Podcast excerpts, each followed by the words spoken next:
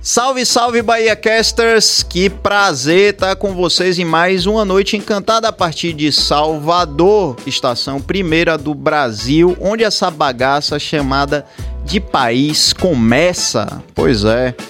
Tô de olho já aqui no nosso no nosso chat. Quero já mandar um beijo aqui para Lilian Paula, nossa Lilian 110%.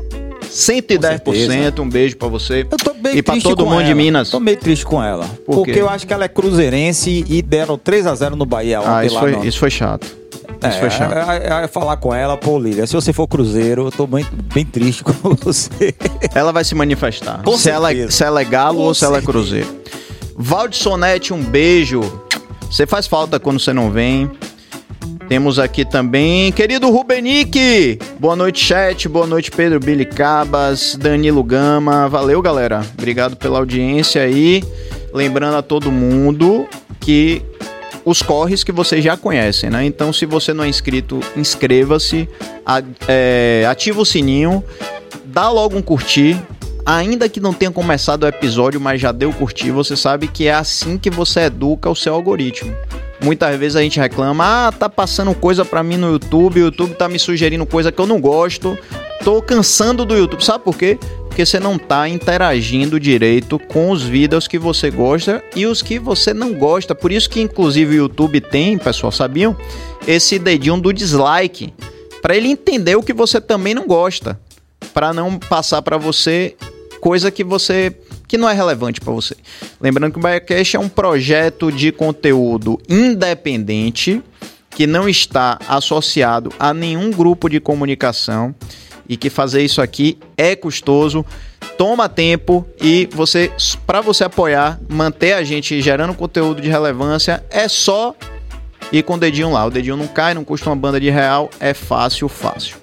Dito isso, deixa eu dar o giro aqui da equipe, começando com ele, o nosso diretor de edição, nosso diretor dos videomakers da casa, o nosso diretor de lente de câmera, de iluminação, de toda a parte técnica, idealizador do Bahia Cast junto com Billy, ele, Cabas. Nada. Tá sem microfone. Qual foi? É, deu chabu. Aí, ó, o microfone chegou até você. Boa. Aqui também o nosso diretor-geral, nosso diretor administrativo financeiro, o diretor deste, que é conhecido hoje como os estúdios. Não, como, como o nosso Projac baiano, os estúdios Bahia Cash, Billy Joe. Vamos lá, eu adorei ontem, certo? Você gostou? Gostei bastante, né? E hoje, tenho certeza, eu tenho aqui, aqui poucas, poucas perguntas, base de 300, 350, mas a gente consegue finalizar até amanhã, com certeza. Vamos sim, vamos sim.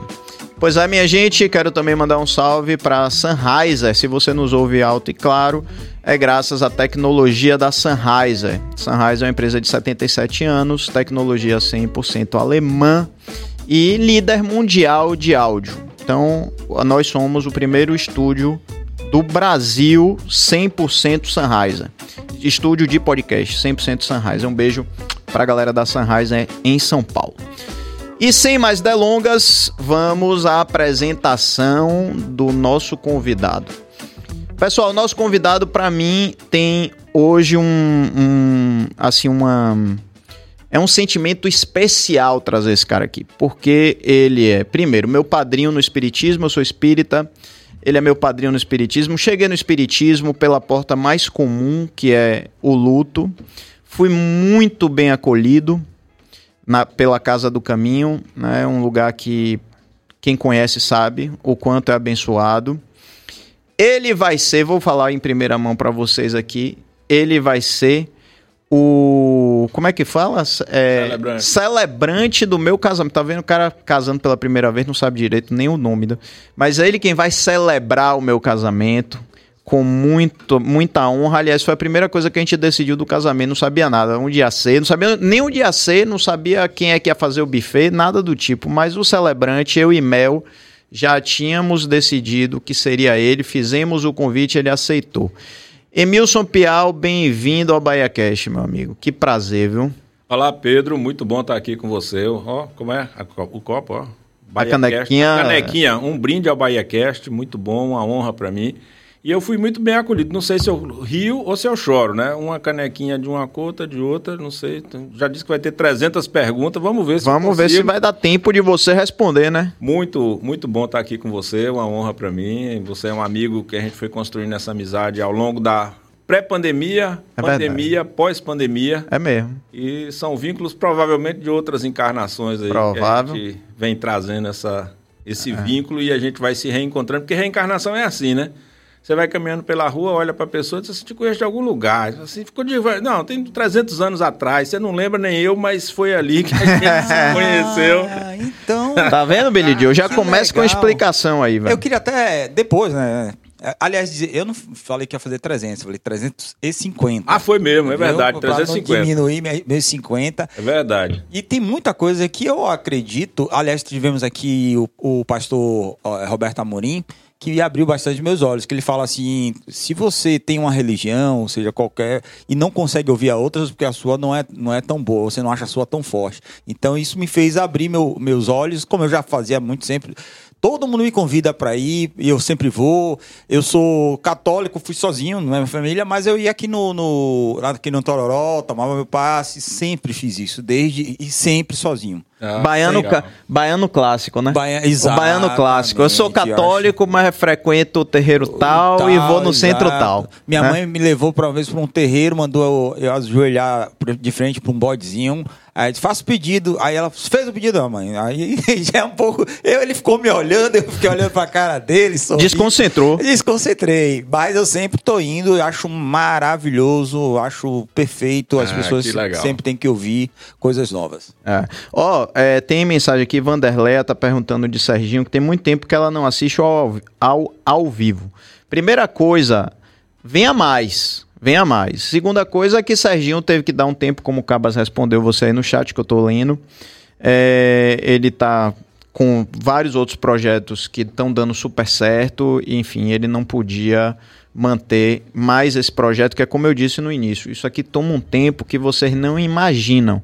Então ele teve que dar um tempo. Semana Queremos passada acreditar que seja um tempo. Isso, e semana passada ele teve aqui, nem saiu do carro, disse que queria me beijar. Eu falei, não, beijar nada, só, só vou te beijar. Ele tá achando quando que é você carnaval, voltar. é? assim, Carnaval, é? Não, só te beijo quando você voltar. Ah. Ele chegou, foi pra cancha acústica. Pois é. Piau, eu quero saber de você o seguinte, meu irmão. Bem, que diga. história é essa de mundo de regeneração? Porque, ah, deixa eu só falar pra galera. Piau foi meu professor duas ou três vezes na, em três cursos diferentes que eu fiz na, na Casa do Caminho. E eu me lembro que eu fiquei maravilhado quando você falou sobre o mundo de regeneração que estaria vindo por aí. Tá vindo. O- Vai demorar, mas tá vindo. Vai demorar quanto tempo, Piau? Uns mil, dois mil anos, mais ou menos. E aquele livro de Chico Xavier que fala em 2050, 2070? Mas o, o problema maior desse negócio é que nós somos teimosos. Hum. Olha, pensa aí. Vai, faz uma, uma rememoração aí de suas encarnações anteriores. Vês Zoroastro, vieram os Sumérios, vieram os Brahmanes, vieram os, os avatares do cristianismo. Vem, veio Abraão, veio Moisés, veio Jesus. Aí você, você tem aí nesse processo um monte de gente que vem dizendo: você tem que se amar, você tem que ser pacífico, você tem que ser solidário. São, na Bíblia, para poder falar das religiões do livro, na Bíblia são aproximadamente 400, mas vamos arredondar assim para os nossos amigos aqui, 500 mandamentos. A gente conhece 10 normais, que são os 10 mandamentos das tábuas de Moisés e tal, que são mais conhecidos. Mas são mais ou menos uns 500 mandamentos. 250 positivo, 250 negativo. Amar ao próximo, amar a Deus sobre todas as coisas, não foi Jesus que disse, está lá no livro do Deuteronômio. O livro do Deuteronômio, ele tem mais ou menos dois mil anos antes de Cristo. Não o livro em si, mas o conteúdo. Então, para nós aqui ocidentais, tem por baixo cinco mil anos que o cara está dizendo, ame seu próximo. Ame seu inimigo. E a gente faz o quê? Bombardeia o inimigo. Pronto. Então, o, o problema do processo de mundo de regeneração é que a gente vai postergando isso achando que é um milagre. Que alguém vai chegar um dia, manja aquela ideia do dilúvio?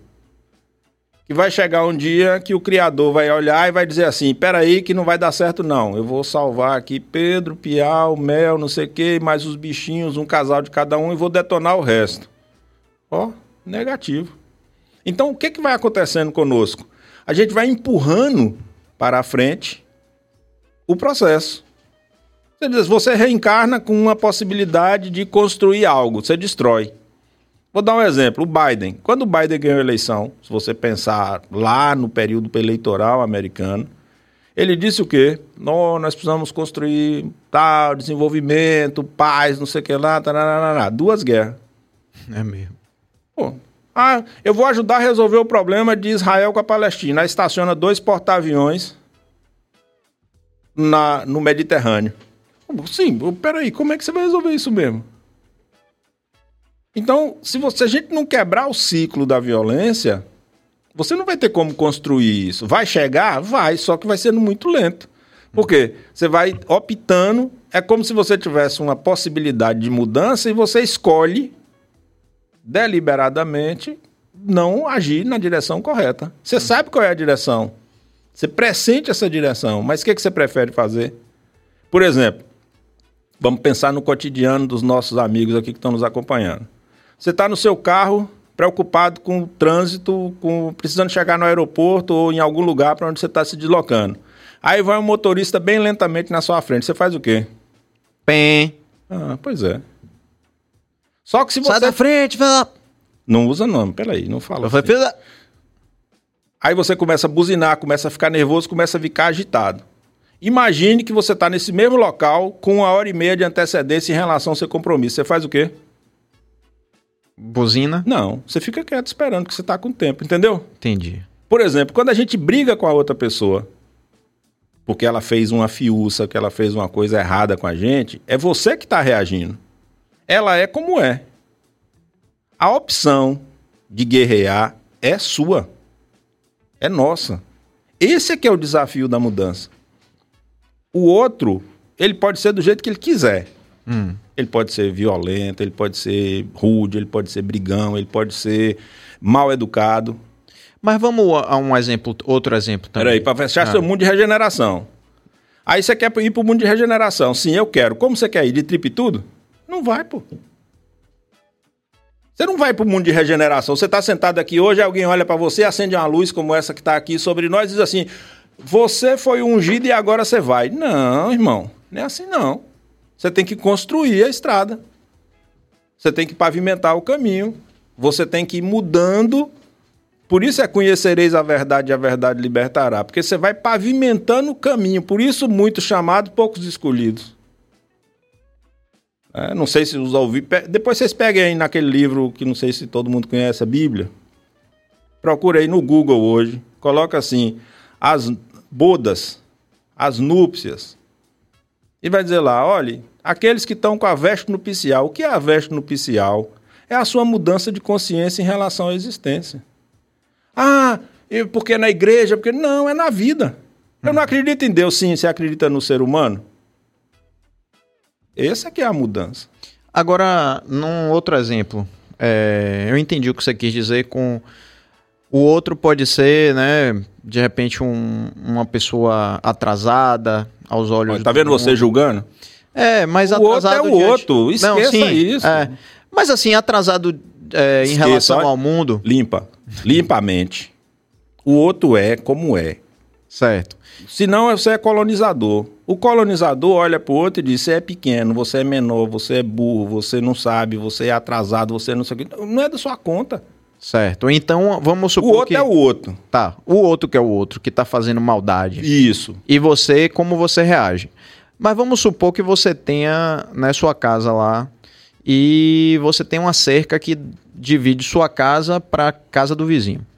Aí o vizinho resolve fazer uma, uma reforma na, na cerca e puxa a cerca pro lado dele ou do seu lado, te espreme para ganhar parte de seu terreno. Aí ele faz isso. Aí você fala, porra, eu vou relevar porque eu quero, né? Quero ir logo pro mundo de regeneração, eu quero ser uma pessoa melhor. Aí ele, no dia seguinte, puxa a cerca de novo, te espreme mais, até o momento de você ficar praticamente sem sua casa. Como é que você reage diante de uma coisa dessa? A arte da guerra. Isso que você está falando é o que está gerando a guerra de Israel com a Palestina. Por isso o exemplo. Pô, então você diz assim: eu preciso, por, eu, se eu não me antecipar na defesa da minha cerca, ele vai invadir meu território. Você continua julgando. O, o, o Emmanuel Kant, no livro dele A Paz Perpétua, quando ele fala assim: se você quer a paz, desarme seus exércitos. Se você quer a paz armando seus exércitos, você não quer a paz. Você quer a guerra. Mentindo, dizendo que quer a paz. Por exemplo, se você usou um, um, um, um, exemplo aí, eu vou brincar com você, que acho que a gente tem intimidade para isso. Você fala assim: sua casa da fazenda ela fica a 3 quilômetros da cerca. Mas se o cara invadir 3 metros do seu terreno, você diz assim: tá me espremendo. Como assim me espremendo? É uma mudança de mentalidade, Pedro.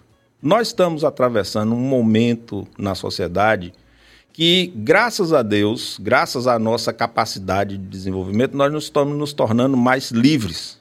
E essa liberdade chama-se educação. Capacidade de ler, letramento. Por quê? Porque isso liberta. No momento em que a Bíblia foi traduzida do latim para outros idiomas, foi um desespero para os controladores. Porque cada um começou a ler e começou a tirar suas próprias conclusões do livro. E esse é o grande desafio evolutivo. Por que, que eu falei, brinquei com você com essa questão colonizadora?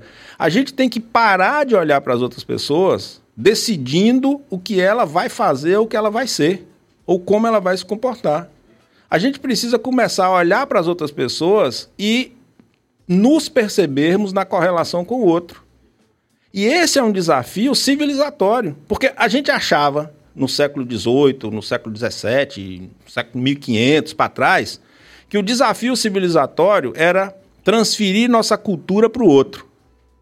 Então, eu sou letrado, conheço Jesus, conheço Buda, conheço seja lá que divindade for, estou bem aqui e você vai ter que conhecer também.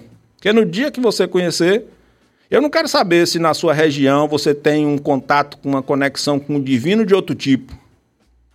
A minha é a melhor para você. Hoje o critério civilizatório é você reconhecer a identidade e a liberdade do outro de ser do jeito que ele quiser ser, desde que isso não represente violência. Matar, roubar, maltratar, estuprar, humilhar, são coisas que todos nós somos contra.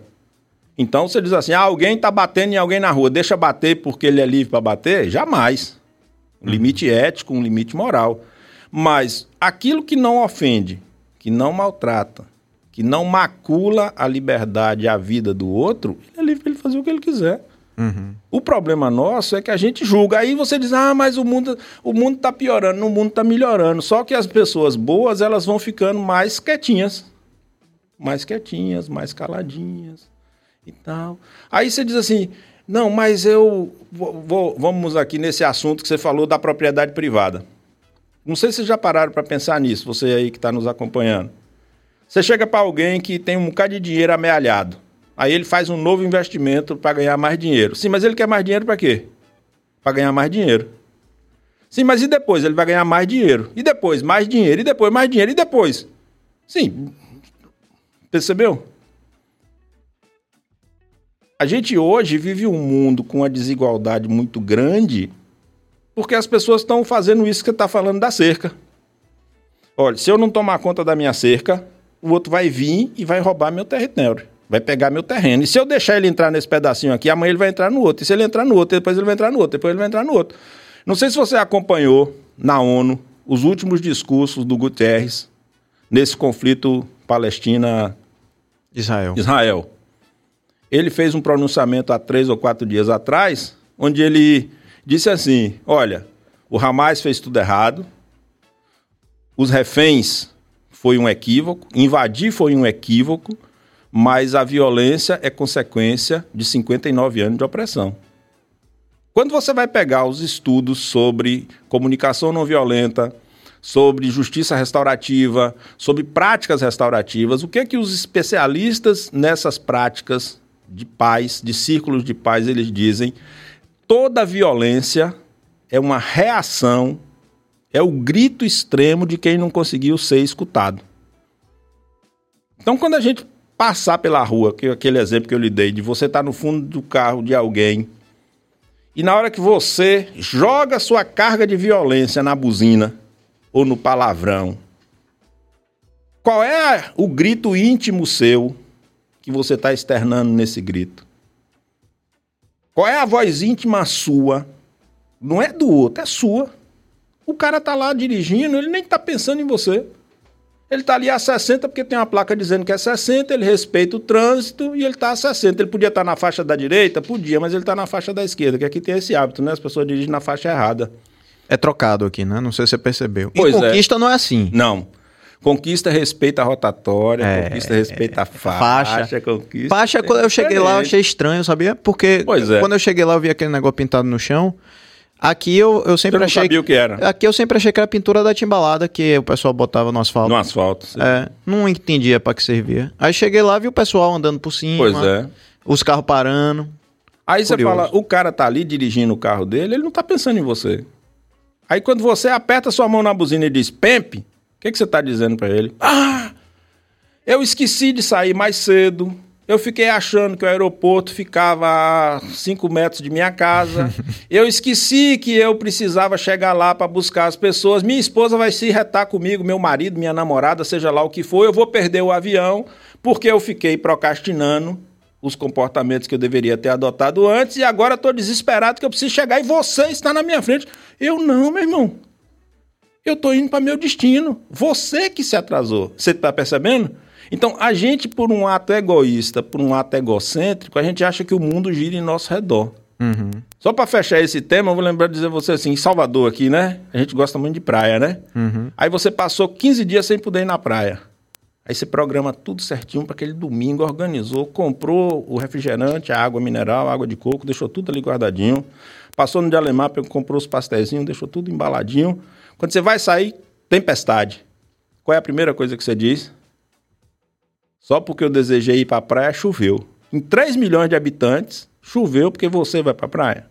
É um egoísmo demais, muito grande. É verdade. Piau, deixa eu te. Agora, explica para a galera aqui é, o que é, afinal, o mundo de regeneração.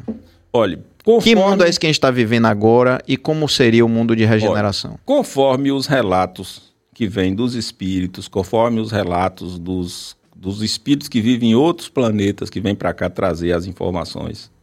A Terra seria um mundo de provas e expiações. O que é, o um mundo de provas e expiações? Se você pensar em nós, se nós pensarmos no espírito como um ser em evolução, você passa por etapas que a gente poderia dar uma similaridade com as etapas do nascimento ao óbito. Então você é criança, você é adolescente, adulto, etc. E você vai atravessando essas etapas. Quando você chega numa determinada fase de sua evolução, que você sai da dimensão instintiva do existir, você passa a ter a possibilidade de ser humano.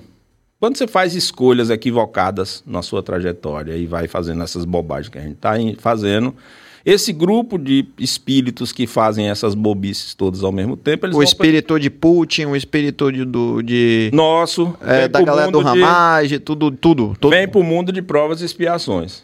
Quando essas pessoas começam a perceber, depois de reencarnar várias vezes se matando, que não funciona desse jeito, que a paz é que é o caminho, que o amor é que é a solução das, das situações, aí você vai para o mundo de regeneração.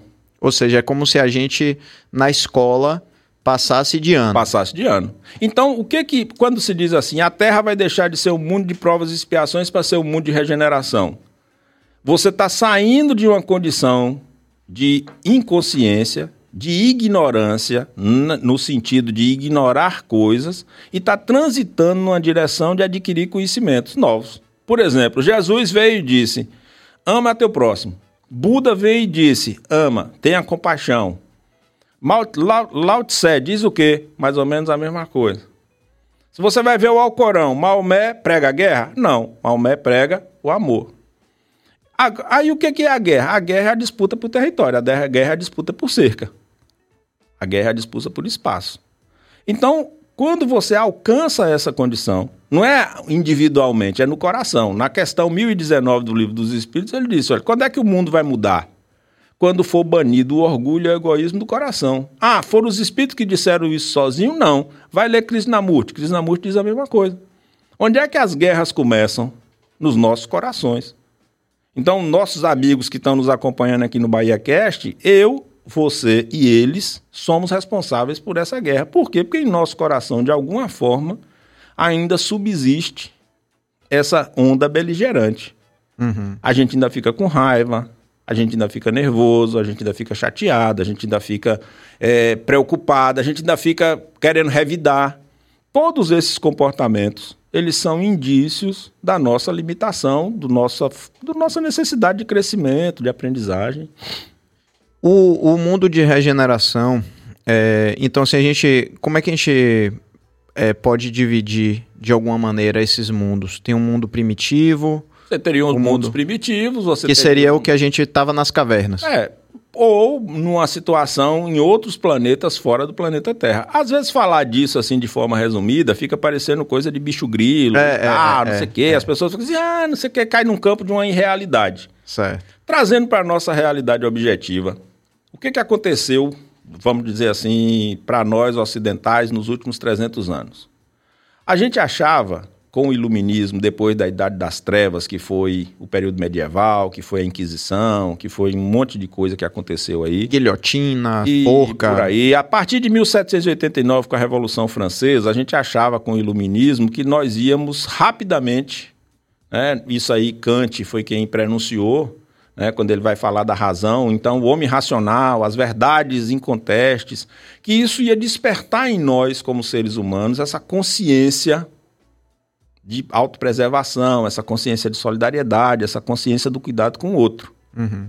Aí, o que, que aconteceu na virada do século XIX para o século XX? Você vai ter uma explosão de violências de ocupação territorial, guerras e disputas, que vão redundar na Primeira Guerra Mundial, 1914, na Segunda Guerra Mundial, 39. Quando você sai de duas guerras, a Europa está destruída. Então, os grandes filósofos de Frankfurt, os grandes intelectuais que beberam nessa fonte do racionalismo do século XIX, século XVIII, por aí assim, eles ficaram desencantados com o mundo. Uhum. Então, o, existia numa sociedade europeia, que vai ser o berço dessa nossa civilização ocidental de uma maneira geral, existia uma esperança em uma transformação. O próprio Allan Kardec, em 1864, na Revista Espírita, ele vai dizer que o espiritismo vai atravessar etapas. Uma etapa de despertamento, que era o fenômeno, uma etapa de luta, que seria essas disputas interreligiosas para você eh, tentar convencer o outro de que sua verdade. Uma, teve o Alto de Barcelona, que os livros espíritas foram queimados. Depois você entraria numa fase religiosa, até você chegar numa fase de consciência desse mundo de regeneração. Achava que isso era uma sequência. Hum. O que, que a gente observa hoje? Que é um fluxo. Então você vai vivendo esses processos em fluxo. Não é uma coisa depois da outra.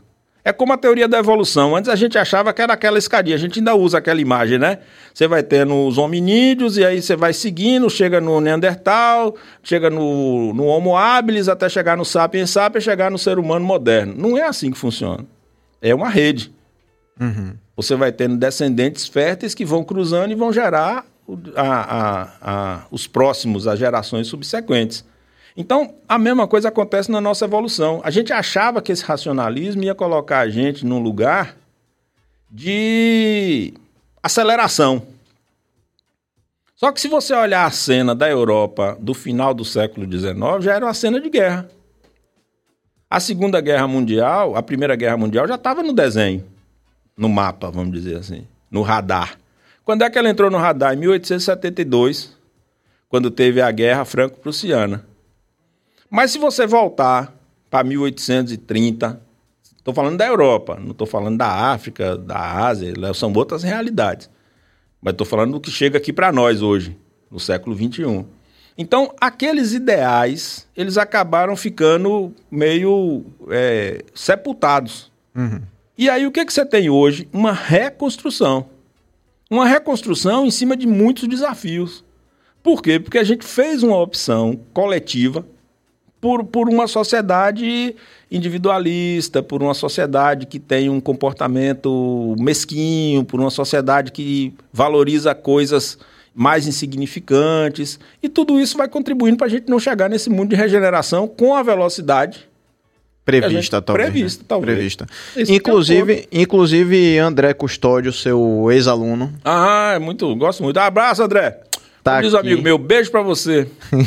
ele, ele faz uma pergunta aqui, se puder, Cabas, coloca aí. A data limite de Chico Xavier era de que se o homem não se destruísse 50 anos depois do homem pousar na Lua, a Terra entraria em regeneração. Explica melhor pra gente do que se trata. Como é que tá, André? Tudo bom? Como é que estão aí os brasilienses? Tá por Brasília ainda? Um abraço pra você. Olha só, existia no final, no- quando o Chico Xavier fez essa previsão, foi no programa Pinga Fogo, Sim, que foi inclusive até hoje a maior audiência da, da, da, da- TV, ao vivo, ao vivo, da do- Tupi. isso, assim. do Brasil até Brasil. hoje. É. Nós estávamos vivendo ali o auge da Guerra Fria, a corrida armamentista. Se você se lembrar, logo depois você vai acontecer o problema da Baía dos Porcos, que eram os mísseis cubanos, Cubanos. Né? Os mísseis russos, Russos em Cuba. em Cuba, é. E o Kennedy, né, estava lá, teve aquela confusão danada lá, antes, pouco antes disso, né? Então você fala assim, é, a ameaça nuclear, ela era uma realidade. A partir da década de 1980, vários esforços foram feitos no sentido dos pactos de desarmamento. E isso foi arrefecendo. Recentemente, eu mesmo achei, assim, ah, Chico Xavier quando fez essa previsão, Emmanuel, né, quando fez essa previsão e tal, Emmanuel, explica aí Emmanuel. pra galera. Quem é Emmanuel? Chico Xavier é o médium e Emmanuel é o espírito que era o orientador de Chico Xavier. Então, quem disse para Chico Xavier sobre a data limite, segundo o que está relatado no programa, foi Emmanuel. Então, o que, que aconteceu? A gente fez uma curva na direção do desarmamento. O que, que foi acontecendo a partir dos anos 2000? Uma curva inversa na direção ao armamento e o tráfico de armas. Então, hoje você tem diversos países, Paquistão, Índia, Irã. Coreia, Irã, Indonésia, França, entre outros, que tem tecnologia nuclear para produzir a bomba. E se alguém apertar o gatilho, voltando à sua teoria da cerca, então o que, que é, o, o que, como é que funciona hoje esse processo aí, nessa geopolítica mundial? Eu tenho uma bomba maior que a sua. Parece uma disputa fálica né, dos machos nos territórios, né? Então eu tenho uma bomba maior que a sua. Meu hipersônico é mais sônico do que o seu. É. O meu ultra-avião mega é maior que o seu. Meu porta-avião Meu cabe mais porta-avião avião. cabe mais avião que o seu, e aí eu faço um maior que o seu. Meu submarino carrega mais bomba que a seu, o outro carrega mais que o seu. Então vai crescendo, crescendo, crescendo, crescendo, até que chega numa megalomania tão grande. É bom que aquele filme Oppenheimer veio desnudar isso, né? Não sei se você lembra desse filme, tem uma cena que ele supostamente procura o Einstein e diz assim: e se disparar a bomba significar o fim do mundo? Você manda a receita da bomba para lá pro, pro alemão, porque ele vai ver que é o fim do mundo e ele também não vai fazer. Porque eu quero destruir você, mas não quero destruir tudo. Então, quando você olha a cena por esse, esse óculos, você vai percebendo o quê? Você vai empurrando. Aí Chico faz uma previsão de uma data limite, mas ele faz assim, olha, se você é como se você dissesse assim, você olha a cena de cima, o camarada está caminhando em direção ao despenhadeiro. Se ele não fizer nada, vai acabar onde? No- lá embaixo. Lá embaixo. Então a data limite é isso. É um alerta para que você não continue adotando comportamentos beligerantes. né? Então, o que está acontecendo agora? Noam Chomsky publicou há uns quatro anos atrás, mais ou menos, um artigo onde ele dizia isso. Noam Chomsky é um, um professor, filósofo, radicado nos Estados Unidos, que ele disse o seguinte, olha, nós estávamos nos afastando a passos largos da ameaça nuclear. Agora nós estamos correndo em direção a uma guerra nuclear. Então você diz assim, ninguém controla esses humores. Vocês já viram a pessoa falar assim, cego de ódio? Quando você está cego de ódio, quando o ser humano está cego de ódio, ele faz o quê? Faz coisas impensadas. Então, a ameaça nuclear é uma realidade no nosso tempo atual. Vai acontecer? Não vai acontecer? Os alertas estão aí. Os espíritos estão dizendo, os pastores estão dizendo, os padres estão dizendo, os pais de santo estão dizendo, os gurus estão dizendo. Mude de comportamento, mude de atitude. A gente está fazendo o quê? Indo na direção oposta, né? Uhum. Então, a data limite, salvo engano, foi 2019, Era 2019, né? era 2019, é. Que era assim, se vocês não se matarem... Não, se vocês continuarem... é- é- é- o olhar, é, Custódio, é diferente. É assim, ó. Volte no tempo e diz pro cara, ó, se você continuar caminhando nessa direção, você vai se estabacar. Quer, quer se estabacar? Não, não quero não. Então muda de caminho. Uhum. É como está acontecendo agora. né? É, eu falava agora há pouco da ONU. É, há, há 20 anos atrás, 30 anos atrás, jamais um secretário-geral da ONU falaria o que ele falou. Mudou o mundo. Tem pessoas que estão olhando para a cena e dizendo: olha, calma aí. Essa estratégia da guerra de todos contra todos, ela vai gerar um caos ela vai gerar o caos. Olha a realidade do que está acontecendo. Então, hoje você tem, quando você pensa na população mundial, 8 bilhões de seres humanos, você deve ter aí 7, 7 bilhões e 500 mais ou menos que querem a paz, mas não estão no controle. Sim, sim. Os outros 500 milhões que estão no controle, porque quem elege o governante é a sua população. Os 300 milhões de americanos, 200 milhões de brasileiros, 500 milhões de europeus com seus diversos países, é que elege o governante. Quem elegeu o Netanyahu? Quem elegeu o presidente do Brasil? Quem elegeu o presidente do Irã? O Ayatollah no Irã? Ah, mas o Ayatollah é uma dinastia, Ditadura. ditadura. Mas tem um grupo de sustentação. Ninguém se sustenta sozinho. Verdade. Então, essa população, vamos dizer assim, esse, vou, vou criar um número aqui é, imagético. Esse um bilhão de pessoas que tem essa capacidade de eleger os principais governantes das 20 economias do mundo, está oprimindo os outros sete. Uhum. Então, não é que as pessoas não querem a paz, elas querem a paz, mas elas estão fora dos mecanismos de poder, dos mecanismos de decisão, dos mecanismos de controle. Você fala, ah, mas o Irã é uma ditadura, os Estados Unidos também. Você tem dois partidos, democrata e republicano. Desde quando? Você- se eu ou você, se fôssemos cidadãos americanos, um cidadão americano médio consegue se candidatar de forma viável à presidência da República nos Estados Unidos? Não. É uma ditadura. Disfarçada, mas é. É um autoritarismo, para a gente utilizar uma expressão, perdão, obrigado pela orientação dos internautas. É um autoritarismo disfarçado de democracia. Alguém soprou pra você? Foi a Foi audiência? Uma audiência. um dos internautas. Tá vendo? Você é médium, Piau? Não, graças a Deus, não. Não, Nessa né? encarnação, eu sou, como diz o outro, tem uma descrição feita por André Luiz Peixinho que eu acho maravilhosa. Você tem as mediunidades oceânicas, de Valdo Franco, Chico Xavier e outros, Que são ostensivas, né? oceânicas, enormes, gigantescas. Você tem os riachos, os rios, os riachos, bacia d'água, gotas de orvalho e pequeninos é, poros, pequeninas nuvens, névoas, sou eu. Né? Essas meninas. Porque todos nós somos num, Num grau maior grau menor, gente ou minúsculo, mas somos. Intuitivamente. Às vezes você está num lugar, você fala assim, ah, eu vou em tal lugar, não sei o que lá, não sei o que lá. Deixa eu pegar aqui a carteira, porque não sei o que. Aí você bota a carteira no bolso, quando chega ali você precisa utilizá-la. né? Os espíritos fazem essas coisas com a gente, né? De forma oculta, eles nos influenciam. E aí, como o espiritismo é uma ciência, existem espíritos espíritas e existem espíritos não espíritas.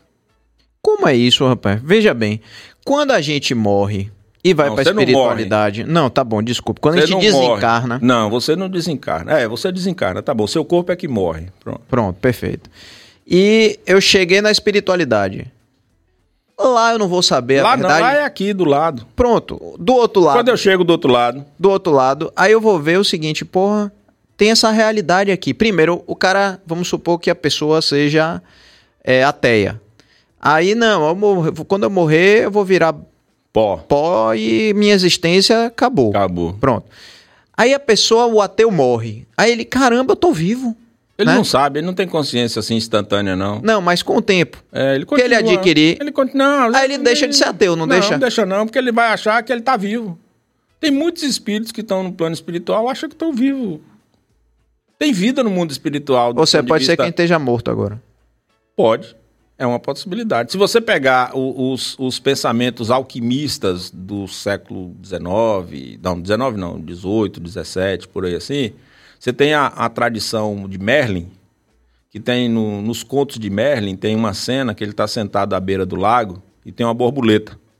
E aí Arthur chega do lado dele e vai fazer qualquer movimento, e ele aí silencia Arthur com um gesto de mão. E depois de um tempo a borboleta sai. E aí Merlin olha para ele e diz assim: Quase você me interrompeu. Assim, Por quê? A borboleta estava sonhando comigo. Se você interrompesse, eu desapareceria. Sou eu que estou sonhando com a borboleta ou é a borboleta que está sonhando comigo? Boa pergunta. Então, quando desencarna, você não chega no plano espiritual e tem um descortinar de realidade. O que, que acontece? O perispírito, que é o nosso intermediário de nós espíritos com o corpo, ele tem duas dimensões. Uma dimensão que é a carga genética nossa, que ele vai utilizar como um modelo organizador biológico. Aí tem que ser outro programa para falar sobre isso. Não dá para falar aqui em 30 segundos. Não é simples. É a forma da forma. E tem uma dimensão intelectual. Que é a consciência, que seria, seria chamado corpo não, corpo astral. O espírito é mais sofisticado, é o ser em si. O perispírito é onde acumula as informações. Quando você reencarna, você faz um backup e entra na encarnação livre, limpo, para aprender.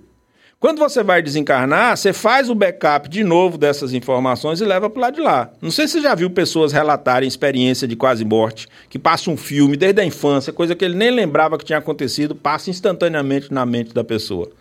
Você está fazendo o quê? Você está fazendo um, um, um, backup dos arquivos de informação. Olha levando. só.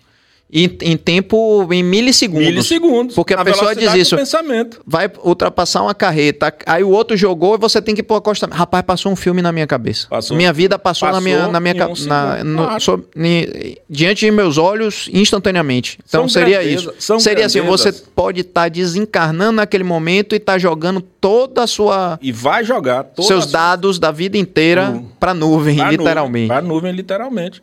E aí, Pedro, tem muita coisa que a gente ainda precisa aprender. O espiritismo é uma ciência, mas é uma ciência que acabou ficando, a parte científica acabou ficando, é, digamos assim, não é a parte, ela ficou relegada por conta da necessidade social. Eu, eu acabei de falar para você, a gente teve duas guerras que afetaram durante décadas a vida de todos nós. Então, pensa aí, é, vamos pensar numa, num cidadão médio de Salvador que mora no Porto Bairro, que vai sair para pegar o ônibus. Ele não está preocupado com questões metafísicas. Ele precisa comer, ele precisa vestir, ele precisa morar, ele precisa trabalhar, ele precisa cuidar dos filhos. Ele não tem tempo para cuidar disso. Uma pessoa que está com dor, por exemplo, um, um, Teve um tempo na nossa sociedade que o acesso à saúde era muito pequeno. Você vai ver que nesse tempo os espaços nas casas espíritas, os espiritualistas para atendimento de curas espirituais eram enormes, não tinha SUS. O SUS é de 98.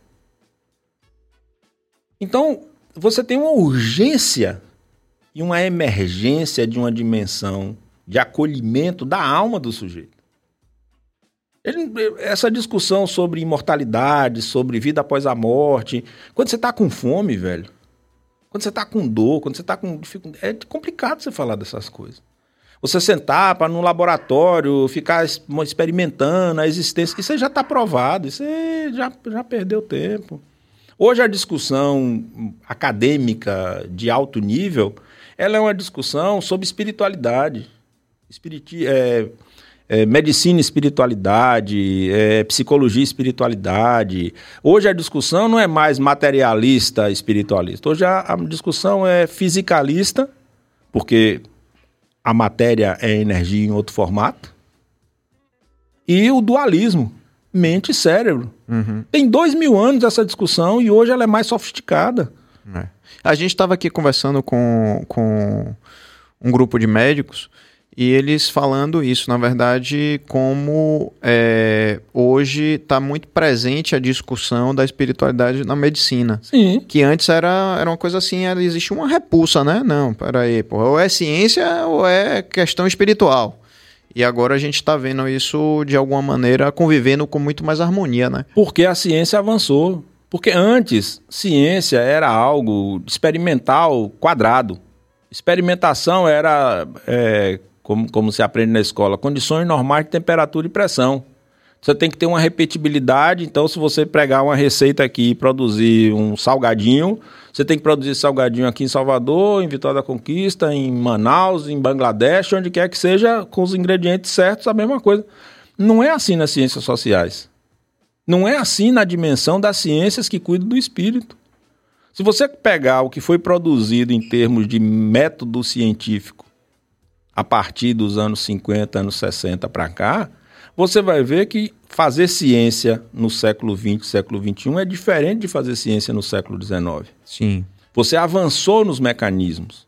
O que o Espiritismo traz, que o Kardec diz, o Espiritismo avança com a ciência. Por que o Espiritismo avança com a ciência? Porque todo cientista carrega dentro de si uma angústia da superação porque ele sabe que aquela pesquisa que ele se desenvolveu vai ser superada. Por exemplo, os grandes físicos do século XIX achavam que a física já tinha atingido seu limite máximo com o átomo. Na virada do século XIX para o século XX, aí você vai ter próton, elétron, nêutron, teoria da relatividade, teoria quântica, teoria não sei o que lá, teoria não sei o que lá. A fronteira rompe. Uhum. E o que, que aconteceu com a ciência espírita, que é o que vem nessa discussão sua do mundo de regeneração? A dimensão da fé não raciocinada, do ponto de vista da cura, do ponto de vista do socorro, do ponto de vista da necessidade das pessoas, ou mesmo a fé raciocinada, mas descolada dessa dimensão da experimentação e da repetibilidade e da falseabilidade, que é o que caracteriza a ciência. Porque quando Kardec diz assim, o espiritismo avança com a ciência, ele está dizendo para você, olha, na medida em que a ciência avançar e esses conceitos se tornarem superados, você vai seguir esses conceitos novos. Uhum. Nenhum cientista desonra seus antecessores. Por quê? Porque ele pesquisou com determinadas condições, com determinadas informações, com determinados dados, com determinadas limitações cognitivas que foram sendo superadas progressivamente. Um cientista do século XXI tem à sua disposição dezenas de gadgets, dezenas de aparatos tecnológicos que um cientista do começo do século XX não tinha. Verdade. É só a gente ver aquela experimentação, né? Eu esqueci o nome do, do casal que é a mulher que ganhou Marie dois Curie. prêmios, isso, ganhou dois prêmios Nobel, Nobel. né? E assim, foi foi a experimentação do Dormia raio-x, com, ra- dormia com o um elemento, radioativo. Isso é louco, né? Sim, Imagina. mas era, Era, ninguém era desonra, conhecimento, era é. conhecimento disponível. Da época. Por exemplo, aí você está falando de mundo de regeneração. Não fica triste, não. O pessoal do suporte ajuda Pedro aqui se ele começar a ficar é, em angústia. Olha, não me, não me decepcione, porque eu tô esperando esse mundo de regeneração. Você Não, já jogou pra mil anos pra frente, já, Mil já tô não, indo pra casa chateado e ainda por cima, pensando se eu tô vivo ou se eu tô morto agora Não, nesse isso aí eu exato ainda momento. vou complicar sua vida ainda sobre esse aspecto. Será quem tá morto? Olha, Hein, Billy? Você já pensou que você pode estar morto e não sabe? E a gente tá aqui numa colônia espiritual achando que tá vivo? Você já assistiu o filme Questão de Tempo? Não. Assistam. Eu, não, eu já assisti. É pra, assistiu? é pra Já- ficar mais doido já ainda? assisti. não quero. Já Exatamente. assisti. Então, Pedro Valente, há pouco mais de 120 anos, a gente não sabia o que era vírus, o que era bactéria, o que era nada disso. Luiz Pasteur, que foi contratado pelos caras da indústria de cerveja, indústria de vinagre, que a cerveja estava estragando e o vinagre estava estragando, que criou a pasteurização. Os médicos da metade, da primeira metade do século XIX para trás, ou seja, 170, 180 anos atrás, não sabiam o que era lavar a mão para cuidar do paciente. É, meti a mão na cirurgia, Sim. Ah, peraí. botar o dedo no nariz Vem e... cá. Ah, O planeta tem 4,6 bilhões de anos. Nós, humanos, homo sapiens sapiens, temos mais ou menos uns 10, alguns vão dizer que é 15 milhões. Não, mil. Mil? Mil. Mil anos só?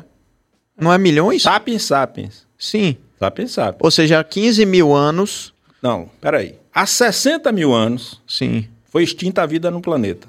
Extinta do ponto de vista científico. 60 mil anos? 60 milhões. Não, Ah. falei errado. 60 milhões. Ah, bom. É porque você botou mil pra cá, eu puxei zero pra lá, eu tirei os zeros, viu, pessoal? Há 60 milhões de anos, um meteoro eliminou o dinossauro. Passou 50 milhões de anos regenerando o planeta. Há 10 milhões começou a vida em evidência, há uns 6 milhões os primeiros hominíneos, que depois vão gerar os sapiens sapiens. A gente aprendeu a escrever tem 8 mil anos, mais ou menos. A gente aprendeu a domesticar animal tem uns 4 mil, 4.500 anos. A gente começou a construir pirâmide mais ou menos uns 5 mil. A Jesus- gente não. Os, os exilados de capela, que a gente vai falar sobre isso. Ah, aí Jesus tem 2 mil anos. Há 200 anos atrás, 300 anos atrás, a gente não tinha família como a gente conhece hoje e já está desmanchando. Ah, isso aqui é um mundo de regeneração como? Tem que ter tempo, boy. Tem que passar o tempo. Tem Porra, que passar os eu mil queria anos aí. ver, tem eu que queria passar ver uns 10 isso. mil anos aí para poder você começar a... Mas eu queria nisso. ver isso. Sim, você vai ver. Só que você não vai ver como Pedro Valente. Você vai ver. Nós vamos ver. Porque a alma é imortal. Tá, mas então explica um negócio que também me invoca e eu não tive a oportunidade de fazer essa pergunta pra você em um dos cursos que eu fiz com você. Veja bem, 8 bilhões de almas encarnadas no mundo hoje. É isso? Isso. É, eu não me lembro qual era a- a- exatamente o número, mas vamos supor que há 100 anos, um século atrás, a gente tivesse 1 bilhão. Um bilhão foi 1.800. Pronto, então há 200 anos e pouquinho, É. uns quebrados. Um bilhão. Um na, bilhão. Virada, na virada do século XVII, do século XVIII pro século XIX, 1800, 1800 e pouco, atingiu o primeiro bi. Pronto. Beleza. Onde é que estavam essas 7 bilhões de almas antes? E vem cá, você já olhou pro céu? Tava tudo por lá? Tava tudo por aí, que ainda estão. Sim, mas por que que agora, antes tinha 1 bilhão e agora tem 8 bilhões Porque encarnados? a gente foi sofisticando. Por exemplo, a expectativa média de vida no tempo de Jesus era 35 anos. A expectativa média de um brasileiro no sertão, nos anos na 18- 1940, 1945, era mais ou menos a mesma. Hoje é 75. Então você vai avançando. Vem cá, você, você como intelectual, você gostaria de reencarnar numa época que fosse todo mundo analfabeto? Consciente, estou falando você consciente, você só vou escolher reencarnar agora, você encarnaria nesse não, momento? não. Você reencarnaria num mundo onde Não existe anestesia. anestesia? Não. Ah, então. Você reencarnaria num mundo onde a liberdade sexual não fosse respeitada? Opção sexual? Então, assim, você escolhe. Não estou dizendo que todos têm a possibilidade de escolher. Mas Mas há uma grande maioria que tem e escolhe. Então, você dizer que eu vou, não vou renascer, né? eu quero. Peraí, eu vou passar 200 anos no plano espiritual para passar 45 encarnado? Que nada, vai deixar aumentar a expectativa de vida, vai aumentar. ah, então não é uma não é uma providência divina. Jamais. Tipo, um nunca. planejamento divino de que, ó, agora vai, vai ter mais gente. Nós aqui. somos livres até para errar. Nós somos livres até para errar. Esse é que é o desespero das pessoas que querem controlar a mente alheia. Mas não existe reencarnação é, compulsória, não? Do ponto de vista do que você considera uma compulsoriedade como uma obrigação, não. Porque no então eu limite... posso ficar na espiritualidade o tempo que eu quiser? Claro. Posso ficar lá. O que é tempo? Até para lembrar disso. Depois você chama um professor de física aplicada aqui. Tempo não existe, espaço não existe. É uma variável na nossa cabeça. Ele existe aqui, para nós. Tem mais ou menos uns 50 minutos, por aí assim. Mas é uma variável psicológica. Se você ficar trancado dentro de um quarto com a luz apagada, sem relógio, passou quanto tempo? Não tenho ideia. Então, é uma variável psicológica. Essa questão de tempo, ah, porque não sei o quê, passou um ano, mas não sei o quê. Ah, ah, isso é tudo invenção nossa para controlar as outras pessoas. O que é, que é o dia? O dia é um círculo que faz a Terra em seu próprio eixo. Então, escureceu, anoiteceu. Aí, você aí a gente diz assim, ó, quando escurecer é a noite, quando amanhecer é o dia. Cada giro que o planeta dá em torno do seu próprio eixo, eu chamei de hora. Por quê? Porque eu peguei um compasso, uns matemáticos fizeram a conta e definiu. Cada volta completa ao redor do Sol chama um ano. Pronto, isso é convenção social nossa. O planeta vai para um lado, a gente chama solstício equinócio. Quando fica mais claro num lado, quando fica mais claro no outro, quando fica numa posição. Isso aí foi permitindo a gente estabelecer variáveis de controle na sociedade. Eratóstenes 250 anos antes de Cristo, mais ou menos, morando lá em Siena. Ele era diretor da Biblioteca de Alexandria. Ele aí achou uns papéis que diz que tinha um poço em Siena, que quando o sol ficava ao meio-dia, a luz do poço irradiava no centro da, do poço e não projetava sombra na, na beira. E em Alexandria tinha um poço que no mesmo horário, no mesmo época do ano, que era o, o solstício, o poço gerava sombra num lado. Isso estava escrito lá, ele não inventou isso não, ele leu. Aí ele falou, peraí, como é que pode ser, se a Terra é plana, como é que em um, ao meio-dia, a luz não gera sombra, e no outro, lá na costa, que é Alexandria, para vocês que não lembram das aulas de geografia, Sirene fica mais ou menos no meio do Egito e Alexandria fica na costa. Aí o que, que ele fez? Ele contratou um cara para contar os passos para ir até lá e fez o cálculo e calculou que a Terra tinha 39.500 quilômetros de raio, de diâmetro. De diâmetro. Não, de diâmetro não, de circunferência. O perímetro. Sim. O perímetro. Aí, como ele usou isso aí foi calculado depois. Ele não disse isso, não. ele disse lá em estádio, que era a numeração deles. Hoje os cientistas calcularam tem quanto o perímetro? 40 mil. 240 antes de Cristo. Tem gente que acha que a Terra é plana. Tem um amigo meu que está tentando me convencer disso. Juro, juro, juro. Sim, juro. Cheio de dados, pensa, cheio de coisa de que a Terra é plana. Não tem, ele não tem um dado. Isso é invenção. Olha, o que eu estou querendo falar do mundo de regeneração ao trazer Eratóstenes é 2000 de Jesus, 2200, né?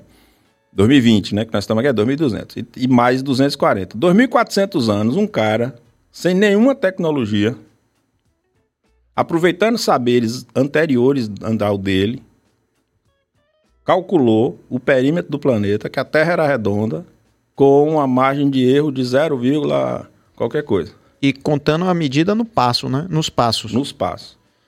Aí o cara chega para você, não é plano, é plano, por que não? Porque eu vi, isso não é ciência. Essa é uma discussão que a gente tem que fugir dela. Tem um escritor americano chamado Richard Dawkins, que diz assim: você não confronta ciência, você não confronta a razão, que se chama razão instrumental, que vem de uma pesquisa, que vem de um estudo, com uma razão subjetiva de crença. Certo. Isso, se você coloca isso na mesa, você fortalece aquela pessoa que não tem informação, ele não tem nada.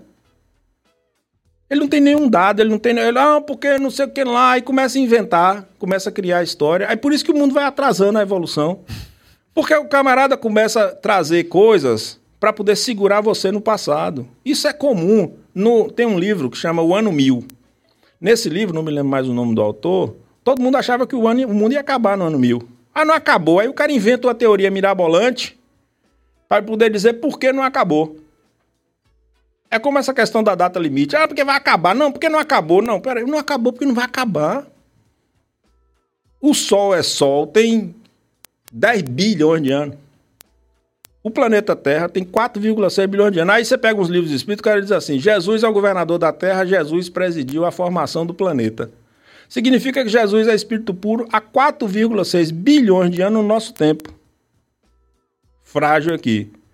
Aí você quer chegar em, em mundo de regeneração em quantos anos? É. Agora, eu quero, eu quero que você fale sobre, sobre o Jesus, governador da Terra. Você vai começar a ter desengajamento. As pessoas não gostam muito de falar não, sobre essa é, coisa, antes não. Gente ir pra mas calma, lado, calma. Você vai fazer sua pergunta, mas deixa eu abrir a mesa, velho. Não, pra gente não pra... sair do, do Não, dessa, fique, guarde, guarde, ó, não esqueça. É. Quer, anote, quer que eu anote? Não, pode ficar. Então pronto, deixa eu só fazer aqui nosso mechan pra poder oferecer ao convidado, bicho, porque a gente tá ficando mal educado. Sempre é no meio do programa, tem que ser no início, pô. Acaba, por isso você tem um microfone e você fala comigo. Cadê? Não vai, não vai oferecer Quando por... ele está com fome, aí ele fala. É verdade, verdade. Ele tá olhando, vem, vem comer, vem. É, ele vem já. Deixa eu mostrar aqui antes. Minha gente chegou aqui de Alemar e com uma novidade que eu vou deixar por último, que eu tô doido que vocês experimentem. A novidade é do de Alemar, viu? Tem novidade agora. Pessoal de Alemar. Ah, a câmera voltou a funcionar aqui em cima, ó. Ó lá, ó. Pessoal. Aí você escureceu. É, é verdade. Aí... É o diretor de fotografia, é tudo isso. O de Alemar, minha gente, são doces conventuais portugueses, os famosos pastéis de nata, que lá em Portugal são chamados de pastel, pastéis de Belém. E a gente tem aqui outros doces além do pastel de Belém, o pastel Santa Clara, o, pas- o- o pastel de Compostela, queijada de Sintra, de Évora, uma série de coisas. E temos a novidade, que aí eu vou mostrar pra vocês aqui. Se puder, pode mudar a câmera pra cá, cabas, cabitos. Aqui, ó. Pessoal, você sabe quem ia gostar disso aqui? Quem? Nosso querido amigo Skylab. Sim. Porque aqui é empadinha, meu amigo. A empadinha. Portuguesa. Pô, é, ter chegou tarde. lançado, Poxa.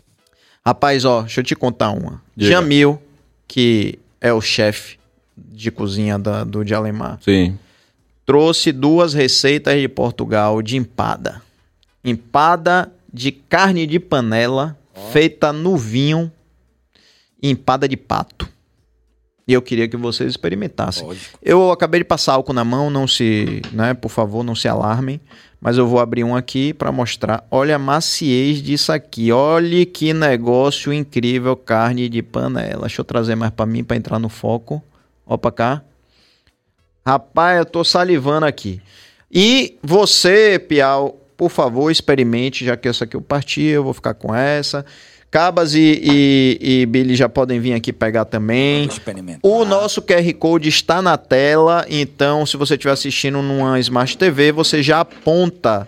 Vou pegar aqui uma metade que é pra poder Ah. também os outros terem direito, né? Mas tem uma pra cada, cara. Não, você, aqui só tem duas. A, a da bolinha é diferente. Eu vou pegar Ah. logo a minha, que antes que haja uma.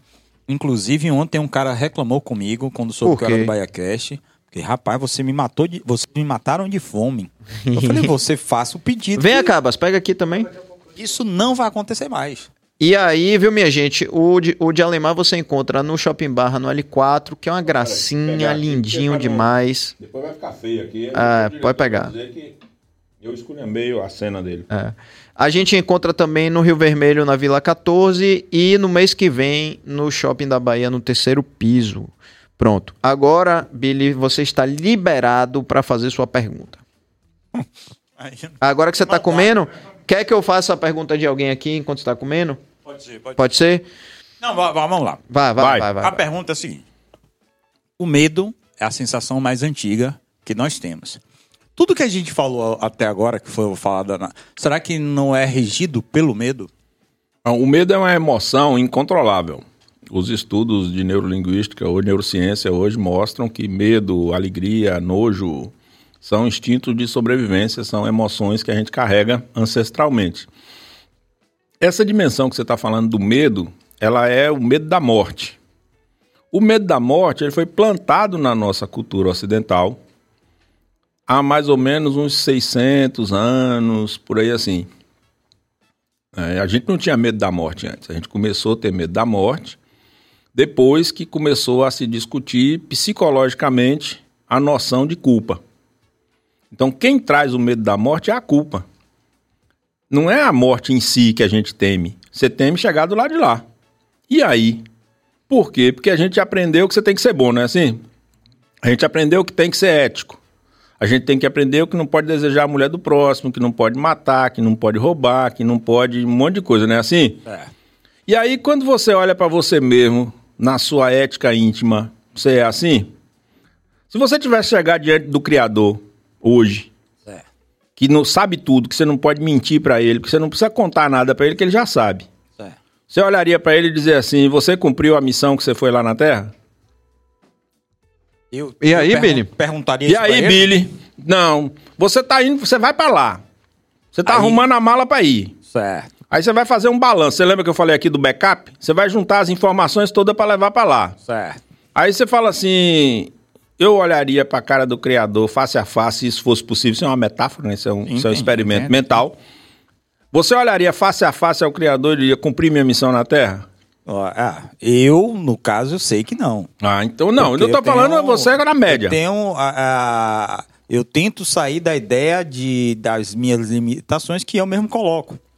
Né? E a gente vai aprendendo a cada dia a avançar. O lance do medo, inclusive, é, acho que é de 70 mil anos para cá, né? Que salvou a, a vida da humanidade foi o medo. Porque as pessoas, o, o, o- o- os primatas, eles saíam às ruas e eram as ruas que eu digo assim, né, dos lugares, e eram é, comidos pelos Predadores. pelos predadores e só nos, só nos salvou, acho que eram 8 milhões de seres, seres humanos se tinha na Terra, depois que, que falou. ah, vamos isso, é, isso é um mito. Isso não tem ciência, não. Isso é, mito. É, é, mas eu O achei a fato- ideia é muito boa. O fato, Billy, é assim: o que o medo da morte não é o medo da morte em si, porque todos nós sabemos que um dia vamos morrer. A única coisa certa que tem para todos nós na existência é o fim dela. Quem nasceu começou a morrer. Mais dia, menos dia, o olhinho fecha. O corpite lindo, maravilhoso, você ocupa hoje, você vai largar aí no pó para voltar a ser pó. Se todo mundo sabe que a morte é inevitável, por que você tem medo da morte? Você não tem medo da morte, você tem medo da consequência da morte. Qual é a consequência que você tem da morte? Largar as coisas que estão aqui no plano material. Se você for ateu, né? Não. Mas se você for ateu, acho que essa é a única preocupação. Não, essa é a que você se não você vai ter. acredita que você não acredita que tem nada do outro Se lado. você não acredita em nada, você vai preocupar com o quê? Pô, e deixar as pessoas que você ama bem, né? Não, por que você vai deixar? Se nasceu. O ateu é o mais tranquilo de todos. Você acha? Claro. O ateu sofre menos. Deveria. Não, eu tô Será falando o- o ateu no sentido. Não é o Ateu, ateu. ateu eu não, é, não tô falando o ateu no sentido metafórico, aquela pessoa desencantada com a religião, descrente com as práticas Ateus- religiosas ateus, em geral. Não, é pessoas que são pessoas sérias, mas que descreem dos comportamentos dos religiosos. Por quê? Porque você tem muitos religiosos de diversas denominações que são pessoas que manipulam a fé das pessoas. Existe isso em qualquer lugar. Você tem médico, é, desculpa, médico antiético, você tem professor antiético, você tem morteiro antiético, motorista antiético, religiosos antiéticos. Existe em todos os estratos da sociedade. São humanos. Então você tem pessoas que elas se tornam descrentes das religiões e transferem essa descrença da religião para a fé. E aí diz, ah, eu sou ateu. E você tem pessoas que, por uma questão racional, de compreensão da existência, de provas e de outros aspectos, que simplesmente consideram que morreu, acabou. É o pó que vai voltar pro pó. Esse é o que sofre menos. Porque se você não espera nada, É como se de- desligasse um interruptor. Acabou. Acabou. puf, Zerou. tchau. É. Você não sabe a hora que vai acontecer. Se você não tem expectativa da vida futura, sua expectativa é o presente. Se a morte é inesperada, você vai ter medo de quê? É. Agora, o crente, principalmente o crente no sentido daquela pessoa espiritualista, crente no sentido de crer que existe uma vida após a existência material, essa pessoa aí começa a se prender na culpa, que é o que você está falando, Billy. E essa culpa faz com que você não queira ir. Eu vou chegar lá vou ter que prestar conta. Ou então você diz assim: eu vou deixar Pedro Valente. Imagina esse cara lindo, maravilhoso, espetacular. Eu vou deixar essa minha casa, eu vou deixar meu carro, eu vou deixar minha propriedade, eu vou deixar meus filhos, eu vou deixar não sei o quê. Ah, aí você começa a negociar. Eu quero ver meu filho formar, eu me espero. Não, Deus, ó, peraí. Me Quero ver meu neto. Quero ver meu neto, quero ver meu bisneto, quero ver meu tataraneto. Uhum. Aí você diz: não, peraí, se a alma é imortal, eu vou deixar o corpo aqui, mas do lado de lá eu vou continuar vendo. E, e a gente reencontra, Piau, ah, por exemplo, eu acho que o, o maior medo também é assim, a gente deixar quem a gente. Se você é espiritualista, né? Ou seja, né, só fazendo uma diferença, que de vez em quando é bom a gente aqui dar uma explicação conceitual para as coisas. Para quem não é espírita. Espiritualista, minha gente, é quem não é materialista. Então, materialista que só acredita na matéria, né? Espiritualista, eu aprendi isso com as aulas de Piau. Então, espiritualista, um católico é espiritualista, um, um, um islâmico é, é espiritualista, um judeu. Só o ateu que é, ele é materialista. Então, para um espiritualista, alguém que acredita num depois, né, a gente sempre pensa, seja no céu, que para os católicos acreditam, ou no inferno, é, ou para o espírita, que pode ser uma reencarnação. Acho que o maior medo é a gente não encontrar quem a gente, reencontrar quem a gente ama. né? Como é que acontece isso, bicho? A gente pode reencontrar as pessoas que a gente ama? Ó, vamos falar de amor. O amor tem fases. Você tem a fase da paixão, você tem a fase do desejo, você tem a fase da estabilidade, tem a fase que os hormônios, a transmissão dos hormônios reduz, Então, a pessoa apaixonada produz mais dopamina, produz mais endorfina, produz mais hormônios da felicidade. E uma pessoa que já está, a paixão dura três anos, três anos, quatro anos por aí. Claro que isso não é uma regra assim linear. E a partir disso vem o amor, que é a estabilidade, aquele conforto, aquele Admiração, cuidado. uma série de coisas. Você vai transmutando essas emoções nesse processo de convivência e vai mudando o afeto, o corpo vai mudando, a sexualidade vai se alterando, etc. Quando você tem essa relação afetiva real, sincera, da alma, isso gera, quando você chega do lado de lá, um vínculo.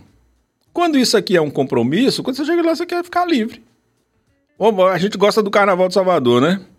Qual é a música do Carnaval que fez sucesso enorme na voz de Bel Marques? Então diga que valeu.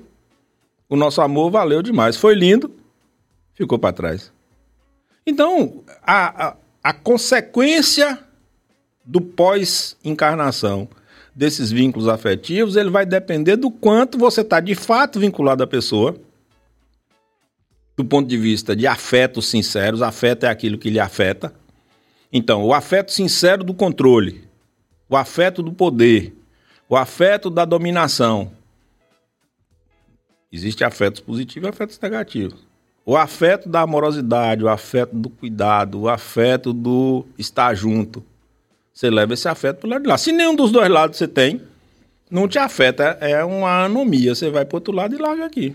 Não, mas tô, eu tô considerando que é, por exemplo, um grande amor ou um amor paternal, é de lado a lado? filial. É, é, de, é de lado a lado? Ou é, é- ou é uma, uma via de mão única? É, cada caso é um caso. Entendi.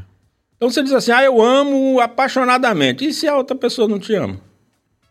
Eu li, eu li uma vez que, e você me corrige se eu tiver, se eu tiver errado, ou se esse livro estiver errado, que assim, como a gente tem, já teve diversas é, reencarnações, que a gente também, é, é lógico pensar que a gente teve já várias mães, vários pais, vários Lógico. filhos, vários, Isso. vários amores. E aí, como é que fica? que do outro lado, quando a gente desencarna, que tem muito mais gente querida lá do outro lado do que aqui na Terra. Porque a gente tá falando É. de uma existência versus várias outras. É Isso- verdade isso? Que é como se a gente reencontrasse lá do outro lado várias mães, vários pais, vários filhos, vários amores. Sim, não. Depende do tempo que você considerar. Porque às vezes você reencarna num núcleo familiar 400, 500, 600 anos. Se a gente pensar em 2 mil anos aí, você saiu de núcleo familiar três ou quatro vezes só.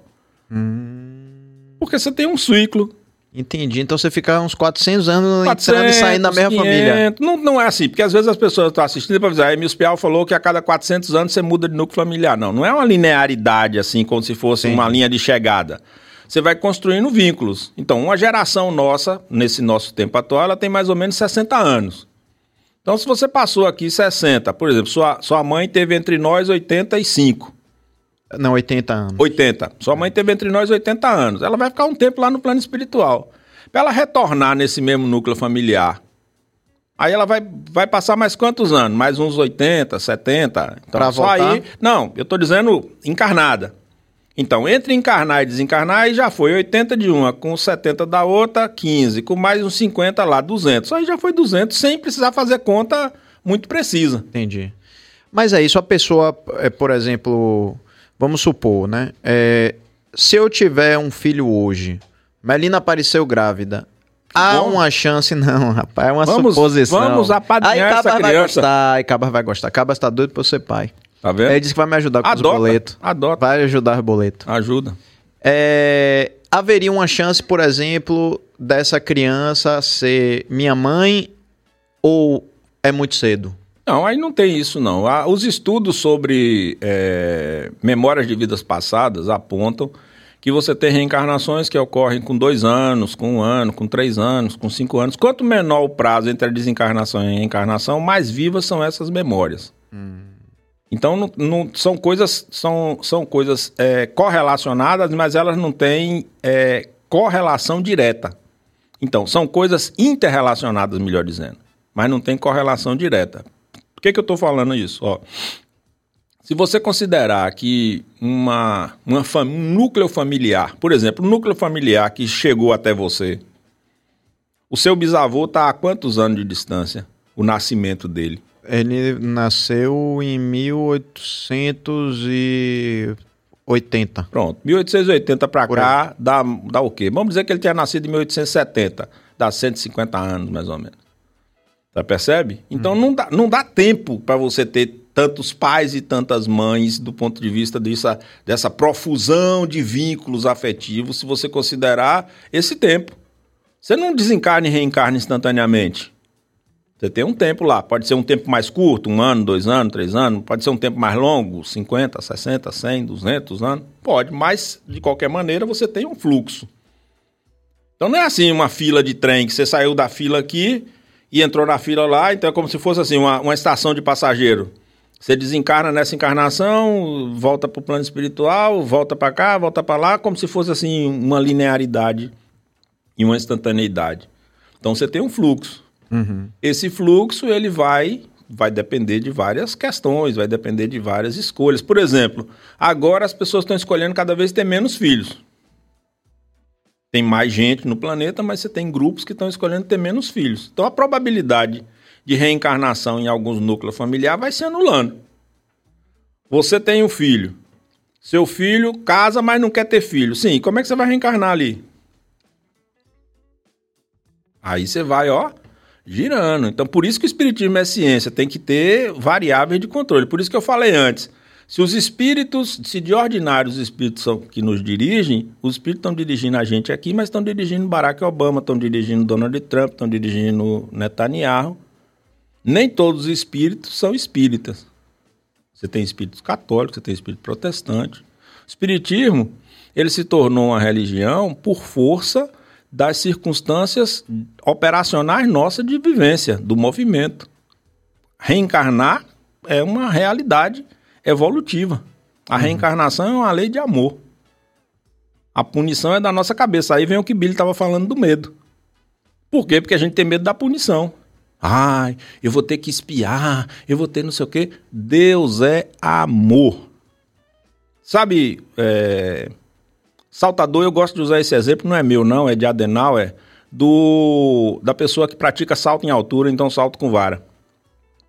O atleta, sabe, Billy? Ele, quando ele salta, do outro lado tem o quê? Colchão. E ele cai aonde? Colchão. E se ele derrubar a, o, o sarrafo ou a vara, ele cai aonde? Colchão. E se ele pular por cima? Colchão. Ele pulou por cima. O que, que ele vai fazer? Ele vai dormir e descansar? Não. Ele faz o quê? Sai do colchão pra pular de novo. Pronto, aí ele faz o quê com o sarrafo? Deixa na mesma posição? Sobe. Sobe, não sobe? Uhum. E cada vez que ele derrubar o sarrafo, ele cai aonde? No colchão. Pô, gente, mas ele derrubou. Mas você queria que ele caísse no cimento? Não, não queria nada, eu tô só dizendo. Ele tá errando, mas ao errar, ele tá fazendo o quê? Aprendendo. Uhum. Ele vai estudar o movimento, ele vai verificar a passada, ele vai verificar a, a dinâmica da Até, passada até o, o, o tamanho. da vara, né? que ele vai utilizar.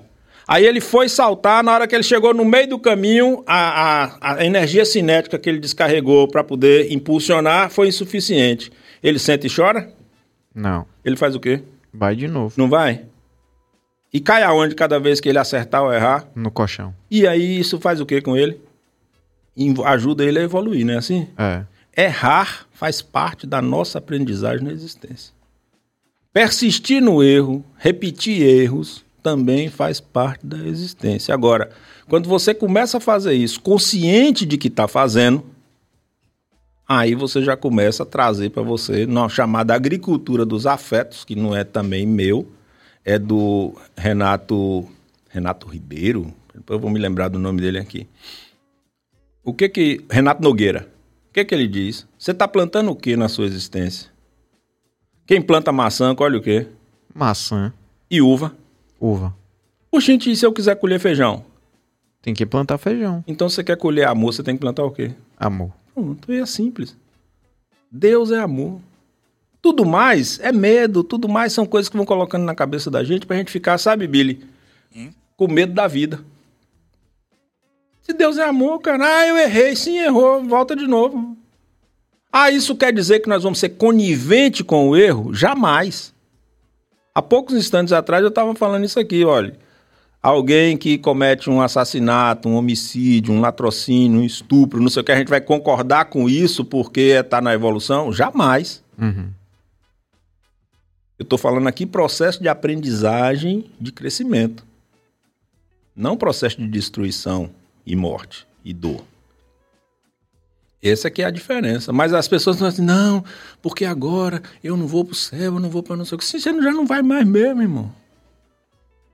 Você está por aqui nessa trajetória, a gente está aprendendo, crescendo. Porque nós somos é, degenerados? Não, nós somos arrogantes. Degenerado seria alguém que já aprendeu e está fazendo tudo errado. A gente não aprendeu ainda. Uma criança que está na escola aprendendo a escrever, você diz o quê? Ela é ignorante, né? Assim, ignorante no sentido de ignorar. Nós não somos. Esse conhecimento. Nós não somos anjos decaídos que já sabíamos tudo e não. E pá. Não, nós somos seres de aprendizagem. Nós estamos ainda num nível inicial da nossa evolução.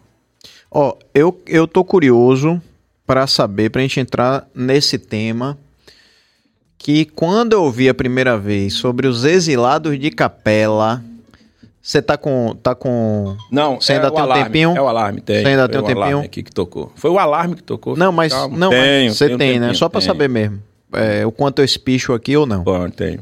É, aí, ó, Lilian, deixa eu só fazer uma pausa antes do- dos exilados de capela, mas Lilian Paula, nossa querida, pergunta: o amor verdadeiro, eles se reencontram em várias vidas? Sim, sim, claro. Por quê? Porque você cria vínculos e você busca reafirmar esses vínculos no fluxo. Uhum. Então, nós não estamos falando aqui de sentimentos artificiais. Estamos falando aqui que, às vezes, você tem uma aparência de um sentimento e quando você chega do lado de lá, você liberta. Entendi. Quando, às vezes, Piau, quando a gente, assim, na vida, ao longo da nossa vida aqui presente, às vezes parece que aparecem alguns facilitadores da nossa vida. Pessoas Sim. que, por algum motivo, tipo, vou com sua cara e te ajuda em momentos cruciais da sua vida. Será que isso pode ser um indício, de repente, de que em outras vidas você. Ou você pode ter feito um bem para aquela pessoa, ou de alguma maneira vocês já foram ligados, tiveram uma forte ligação em outras reencarnações? Sim, a vida é sempre aprendizagem. Quem já foi assaltado várias vezes, casou várias vezes, passou por perdas financeiras várias vezes, ou por afetos positivos várias vezes, são lições que a vida está colocando na nossa frente. Depois que você aprendeu a lição, segue a vida. Segue em frente. Então tem sempre esse processo de fluxo colaborativo. A natureza é colaborativa. né? Se você olhar a natureza, a natureza é colaborativa. Na- Nada sobra na natureza. Tem uma harmonia. Você chega numa floresta, você chega na rua, você chega num lugar qualquer, você chega na própria cidade, nesse nosso urbanismo maluco, que é uma máquina de moer gente, você tem uma harmonia ali. E na natureza, a desarmonia é o câncer. Né? Tem vários trabalhos hoje, tem um professor chamado Antônio Nobre que cuida muito disso, hipótese Gaia, etc. Que você diz assim, na nossa natu na natureza, no nosso corpo, quando uma célula passa a funcionar desorganizadamente, o que, que acontece com as outras células? Elas vão fazer um ataque ali, né? Assim, o câncer, o que, que é? É uma anomalia. Então, tudo funciona em harmonia. Nós estamos aqui há mais ou menos uns 40, 50 minutos aqui dialogando. O nosso organismo está funcionando, estamos produzindo imunossupressores, analgésicos, estamos produzindo é, hormônio de felicidade, estamos processando alimentos, estamos fazendo um monte de coisa aqui que a gente não controla, mas está funcionando em harmonia. A vida é harmonia. O grande desafio nosso é sintonizar nessa frequência dessa harmonia da vida. E é um desafio, por quê? Porque a gente fica desfocando. A gente se perde em um monte de bobagens por aí assim e tal, na existência, e a gente desfoca.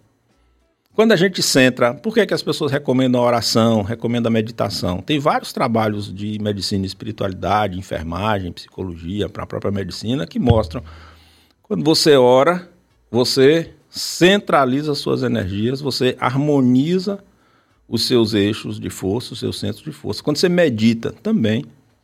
Há vários trabalhos também mostram que pessoas é, tensas, pessoas estressadas, pessoas angustiadas adoecem mais. Então, se você não quer perdoar, se você não quer amar por questões religiosas, sentimentais, ame por questões de saúde. Você é materialista, egoísta, tá? Ame porque você quer preservar sua vida, você quer preservar seu bem-estar. Boa, boa. Por que as religiões são tão é, parecidas e ao mesmo tempo tem as, por exemplo, vamos lá, o candomblé e o espiritismo, por exemplo, elas acreditam em coisas muito semelhantes, mas acabam é, não abraça se abraçando né, em determinados momentos. Né? É, o católico com o protestante, tem muita coisa parecida, mas acabam não se abraçando ao mesmo tempo. Você tem uma, uma, uma visão sobre isso? Tenho. Duas. Uma é flores diferentes vivem juntas. Quando você chega na, numa, num jardim, você tem margaridas, você tem rosas, você tem crisântemos, você tem, sei lá, plantas que não produzem flores, que estão lá todas convivendo, né? Assim? E cada uma está ocupando seu espaço tranquila. Tranquila se a gente estabelecer uma emoção subjetiva para uma planta, né? O que, que acontece com as religiões de uma maneira geral? Você começa a criar uma disputa. Você começa a criar um espaço de poder. Você começa a criar um, um movimento de, de a, o meu é melhor que o seu. O meu Deus é melhor que o seu, a minha fé é maior que a sua, o meu sentimento é maior que o seu. O que, que é isso? Isso é um sentimento que a gente ainda tem colonialista. Quando a gente romper com esse colonialismo íntimo, por que, que você precisa da minha religião? Por que, que o candomblessista precisa ser espírita? Por que, que um bandista precisa ser espírita? Por que, que um católico precisa ser espírita? Por que, que um judeu precisa ser católico? Cada um cuida do seu caminho, do seu, da sua conexão com o divino. O problema é que a gente estruturou uma dinâmica de colonização, de controle. E aí, quando eu quero controlar o outro, o que, que acontece? Você cria uma estratégia de dominação. Nessa estratégia de dominação, você gera isso que você acabou de dizer aí, que é um processo de crise, de desrespeito. Então, o diálogo interreligioso, ele é um espaço de respeito ao pensamento diferente, de compreensão das razões do outro da sua escolha. Por que, que o praticante do Islã ora voltado para Meca? Isso não é da minha conta. É um problema dele. É uma escolha dele. Por que, que o católico na missa revive a cada, é, a cada missa, para ser repetitivo, a, a última ceia? A transubstanciação do pão em carne, do vinho em sangue. Porque ah, tem dois mil anos que se pratica isso no, na Igreja Católica. Está certo ou está errado, não é da minha conta. Então, essa dimensão de controle do outro é que é o grande problema. No momento que a gente entender que a religião do outro é o que ele quer, a forma como ele se relaciona com o divino, você vai acabar com essas confusões. Vai demorar uns 300 anos mais ou menos, mas a gente chega lá. Boa.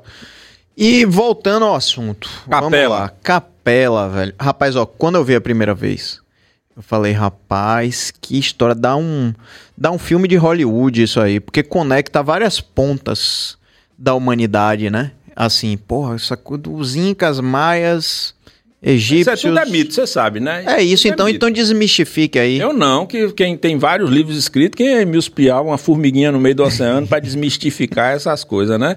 É assim, a gente tem uma tradição, tem um livro de Edgar Armon, Exilado de Capela, e você tem alguns livros trazidos pelos espíritas. Chico Xavier tem... Que fala também sobre Capela, que é o que que acontece. É, Capela é uma estrela. Certo. É uma constelação, né? É, mas é uma estrela certo. capela. E nessa estrela, ela chegou num ponto, segundo essa narrativa, ela chegou num ponto do seu processo de desenvolvimento que um grupo de espíritos decidiu que não ia ficar por lá. E aí veio para o planeta Terra. Chama exilado de capela porque existia e ainda existe na literatura, de uma maneira geral, uma noção de controle, que era aquilo que eu estava falando aqui do colonialismo. Então é como se você tivesse um exército de pessoas que vão expulsando os que não estão mais conforme aquela convivência. Então, só para ficar claro, o exilado de capela. Exílio é uma não, expulsão. Pronto, então eles foram expulsos. Isso é o que se tenta dizer.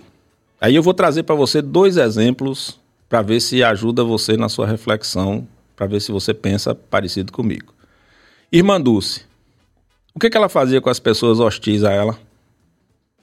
Não tenho ideia. Pois é, não fazia nada. Nada. Não é? Fazia o quê? Nada. Madre Teresa de Calcutá os biógrafos dizem que ela passou três anos tentando iniciar a construção de um hospital e tinha um profissional da prefeitura que não concordava com a construção do hospital. Segundo esses biógrafos, ela dizia assim: não é o tempo de Deus.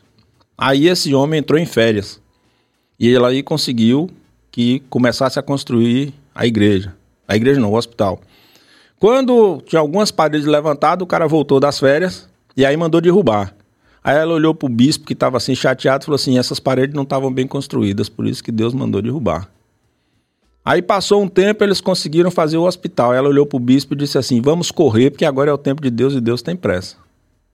Divaldo Franco, para a gente não pensar em pessoas tão distantes da nossa convivência, os biógrafos deles também narram que quando ele morava no Uruguai, que estava começando a acolher os primeiros órfãos, ele foi acolher uma pessoa em situação de rua e a pessoa jogou urina sobre ele. Tem no filme, né? No filme, que, no filme inclusive narra essa história. E Joana olhou para ele e falou assim: "Você está fazendo o bem porque você pode ou porque você vai receber um agradecimento?" Tem uma outra história de Irmã Dulce, muito popularizada, que ela chegou na feira para pedir uma, um auxílio, estendeu a mão, a pessoa cuspiu. Ela acolheu e falou assim: Esse é o meu, agora me dê aqui o dos outros. Não é assim? Quem ama é de forma superior, amor ágape, o amor caritas. Vai expulsar o outro por quê? Não, não existe isso, essa coisa dos exilados, não sei o quê. Isso é uma mitologia que a gente foi construindo, parecida com essas discussões sobre os, o, o fim, o juízo final, a expulsão dos maus, não sei o quê, como se fosse acontecer uma mágica que vai livrar todo mundo. Não existe isso. Agora, existem espíritos que chegam num determinado ponto. Nós estamos aqui, os quatro, dialogando. Se ficar desconfortável por um de nós, você faz o quê? Vai-se embora. Pronto. Precisa alguém lhe botar para fora? Não. Você escolhe. Sim, mas tudo bem, vamos lá. Aí Mas... o exilado de capela é um grupo de espíritos Hum. que vivia por lá e achou que lá não cabia mais eles. Aí olhou para cá e falou assim: hum, tem um lugar ali, ó, tem uma, uma manchinha azul ali, vamos lá. E vieram para cá. Agora, olha para o planeta. Esqueça continente, independentemente dos continentes. Quantas guerras nós já tivemos? Uma cacetada. Pronto. Você chega na sociedade indiana, é uma sociedade igualitária? Não, Chinesa, não, africana, também não. ocidental. Que tipo de espírito está reencarnado aqui que oprime o outro? Que acha que a mulher é um ser inferior, que acha que o outro tem que ser eliminado, que acha que o outro tem que ser destruído. Era gente boa que estava lá que veio para cá? Era gente intelectualmente qualificada, mas moralmente. É isso, mas o que eu achei interessante do. Não, é muito interessante Assim, o livro. Recomendo, leia o livro de Edgar Armon, é um livro bem bacana. Mas a, a, a, a proposta original dos exilados de capela seria o seguinte, então. E me corrija se eu estiver errado. Um grupo de espíritos estava naquela terra que há 7 mil anos, que é isso mais ou menos, pelo que eu me lembro, é, tinha uma evolução parecida com a Terra, tecnologicamente falando e moralmente falando, mais ou menos. Aí eles estavam no, no- na fase de justamente. Mundo de regeneração. Mundo de Eu regeneração. invocado com o mundo de regeneração. Exato, tô invocado. E aí tava mudando de fase. Esses espíritos, né, que, tá, que estavam ali reencarnando tal, quem não chegou no nível do mundo de regeneração não podia continuar lá, por quê? Porque não conseguiram alcançar o nível daquela terra. Por, eu vou dar um exemplo aqui do que aconteceu comigo. Eu estudava na Católica e tinha, quando eu entrei no curso de publicidade, tinha francês 1, 2 e 3. Todo mundo se perguntava por que, que a gente tem francês 1, 2 e 3? Era inglês 1, 2 e 3, francês 1, 2 e 3. E ninguém sabia explicar e todo mundo tinha que aprender em, em francês 1, 2 e 3. Quando eu. Aí eu sempre deixava francês para depois. Falava, rapaz, não quero fazer francês, não, vou empurrando. Lá pro final eu faço. O que é que aconteceu? Mudou a grade. Ao invés de francês, virou espanhol. Eu já tinha feito francês 1 e 2. Aí a diretora fez: olha, Pedro, se em dois semestres você não pegar francês 3, você vai ter que pegar espanhol 1, Um, 2 dois e e três. 3. Ou seja, você vai voltar para trás, né? Aí eu empurrei mais um semestre. Aí a diretora fez: essa é a sua última chance. Se você perder, se você não pegar francês 3 e não passar Se você pegar e não passar, você vai fazer espanhol. Um, dois e três. Aí lá vai Pedro desesperado, porque eu era péssimo em francês. E fiz e passei.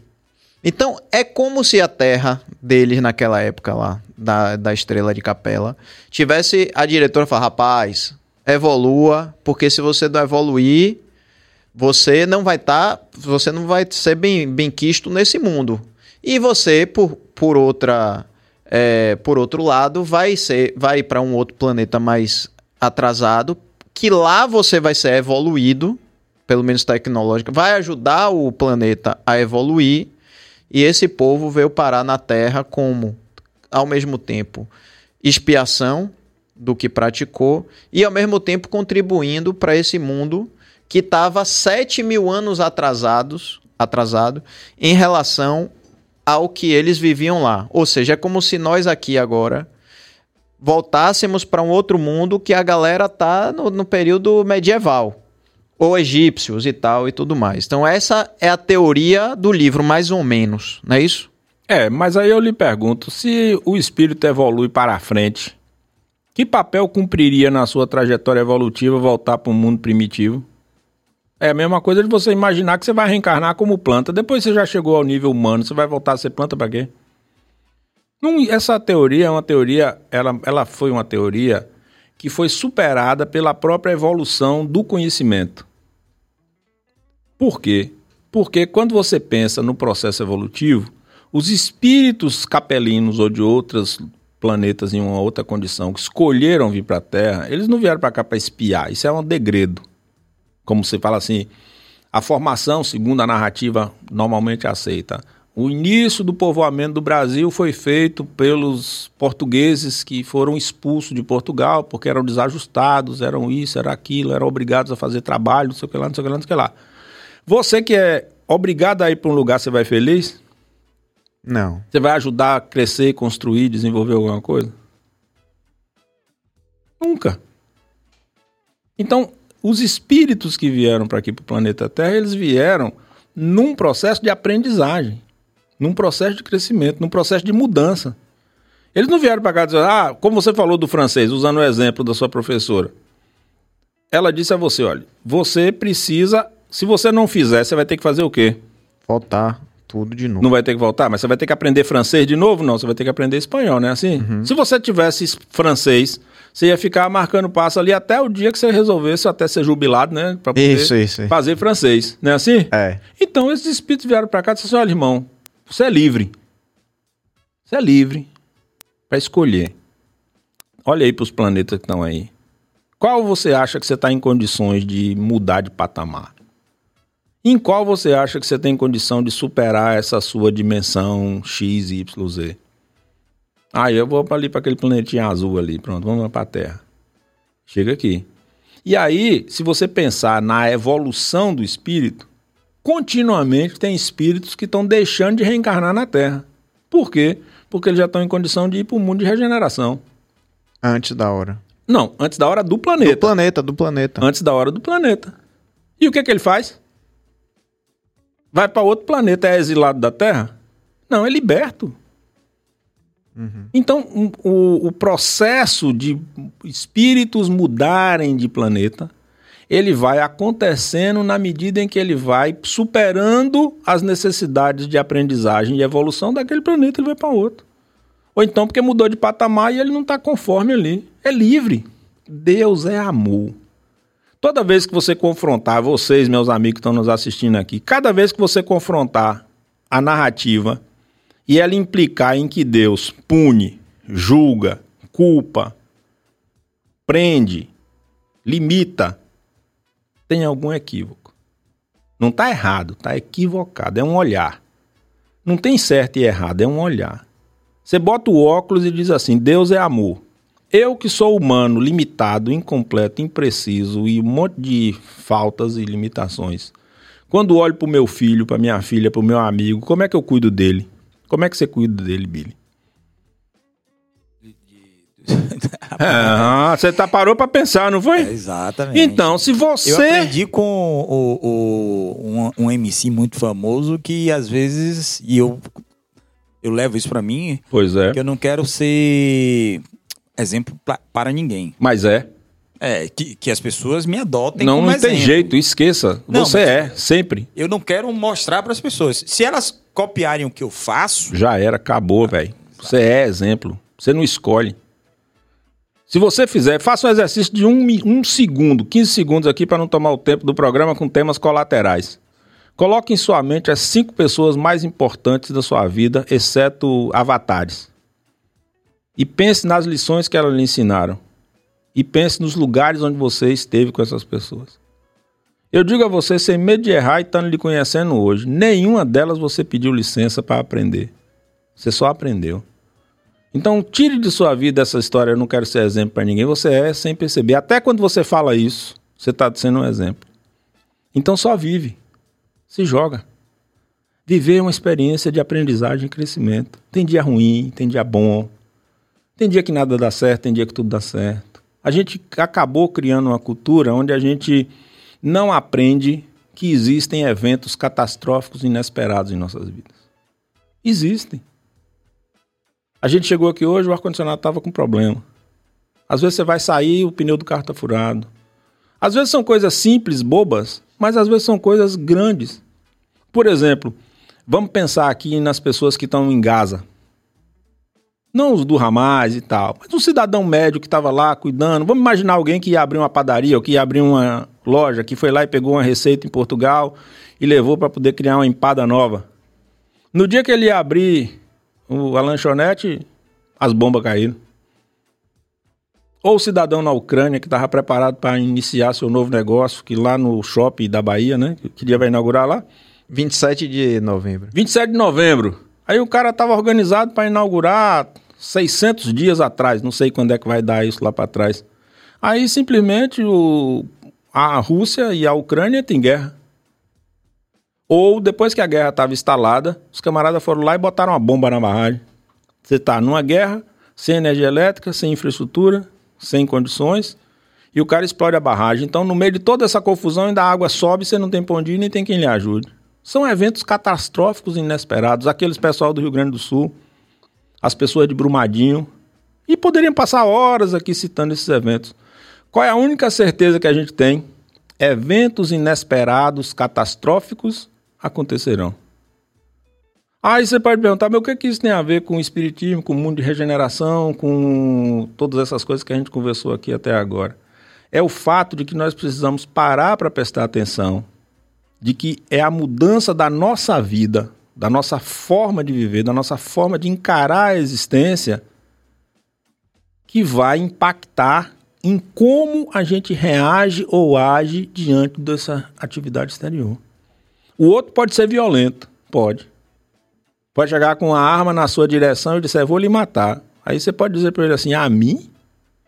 A mim não, você vai matar esse corpício, lindo e maravilhoso, mas eu sou espírito. Então aquela lei de sobrevivência, de autodefesa, de legítima defesa, no limite extremo, aí você diz assim, ah, Piau, isso não é possível. Não, Gandhi praticou. Jesus praticou, outras pessoas praticaram. A Índia mudou completamente? Não. Eu mesmo respondo. A Judéia do tempo de Jesus mudou completamente? Não. Parece Mas- até que piorou, né? Mas pessoas escolheram mudar. Não é assim? E é assim que a gente flui. No momento em que você quer controlar o outro, você fica dizendo, ah, mais Billy, mais Piau, mais não sei quem, mais não sei quem, não está evoluindo. Sim, cara, evolua. Esse é o desafio. Liberta. Liberta o outro do seu controle. Liberta o outro do seu jugo. Liberta você mesmo do seu jugo. Da autopunição. Pratica o auto-perdão, pratica o auto-amor. Coloca um advogado de defesa no tribunal da sua consciência. Para poder você ser mais acolhedor e misericordioso e compassivo com você mesmo. Agora, é, essa questão da evolução, quando se fala em evolução, a, a nossa sociedade hoje se diz que um homossexual, que um trans, que um bissexual é, tem uma mente evoluída. É, para o- o- o espiritismo, é, vocês concordam com, com, essa, com essa questão, ah, só porque o cara é, é bissexual, é trans, é, é homossexual, é, é, eles são realmente têm uma mente evoluída com relação a isso? Isso é julgamento. O problema nosso é, volto a falar sobre isso. O Espiritismo não fala nada sobre isso. A doutrina espírita não entra nesse assunto, a codificação não toca nesse tema. Mas se você diz é muito evoluído, você está fazendo um contraponto a pouco. Quer dizer, se ele fosse pouco evoluído, seria condenável, porque ele é muito evoluído não é condenável? Isso não é da nossa conta. Você pode não desejar casar-se numa relação homoafetiva, mas você não tem nada a ver com a vida do outro, se ele quer ou não quer. Esse é que é o desafio, entendeu, Billy? É muito, é muito assim, eu acho que é, é, de uma, é de uma fineza existencial, é de um cuidado com o outro tão sutil, que assim, é, é, a gente acaba, mesmo sem querer, a gente acaba julgando. Porque a gente acaba estabelecendo uma métrica de aceitabilidade de determinadas situações que não estão no nosso controle. Infelizmente, não existe neutralidade na nossa vida. Então a gente tem sempre um ponto de vista, uhum. um lugar de fala, como se fala, se usa hoje muito comumente. Mas o grande desafio é progressivamente a gente ir rompendo com isso. Então assim, é, por que você é hétero? Você já parou para se perguntar por que você é hétero? Não. É, pois é, ninguém lhe cobra porque você é hétero. E você não é hétero porque você é mais inteligente ou menos inteligente. Você simplesmente nem pensou nisso. Então a gente fica julgando o outro como se assim, ah, porque ele tem isso, ou porque é aquilo, ou porque é um espírito desviante, ou porque é um espírito não sei o quê, ou porque é um espírito não sei o que lá. Do mesmo jeito que você é hétero ou cis, como se, se usa hoje, um homem cis, você poderia ser um homem trans. Ou uma mulher trans. Agora, eu também não sou ingênuo de não reconhecer que nós intimamente ainda carregamos preconceitos, ainda carregamos um monte de coisa que está dentro da gente. Aí você está tá dentro. Às vezes até inconsciente. É como se alguém tropeça na rua e cai. Você tem um instinto de ajudar, mas se um amigo seu na festa, no meio da festa, cai, o que, que todo mundo faz? Ri. Ri. Pô, você tá rindo da desgraça ali? Você nem pensou, pensou? Você só riu. Por quê? Porque a, o riso vem de forma involuntária é um processo de educação nosso, de, de, vamos chamar assim, de educação dos sentimentos, de mudança nossa nessa educação dos sentimentos. Não é simples, não é fácil.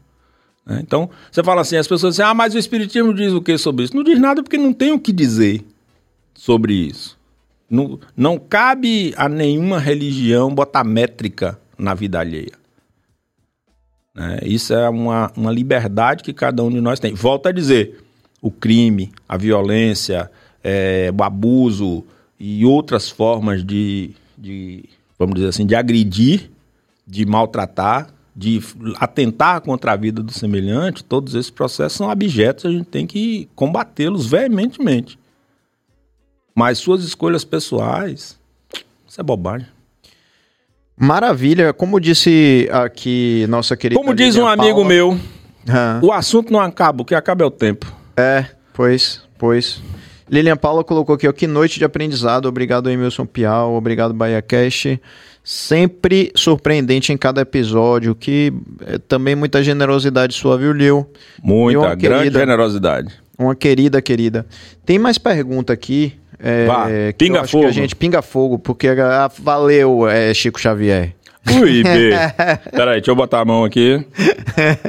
Brincadeira, papel, viu? Papel. Chico. Vá, papel e caneta. Não. Chico, perdão. É, deixa eu ver aqui, ó. Tem. Se você quiser, pode também caçar aí, viu, Cabas? Olha lá, o Mário Pertinente. Ah, querido Mário, reapareceu.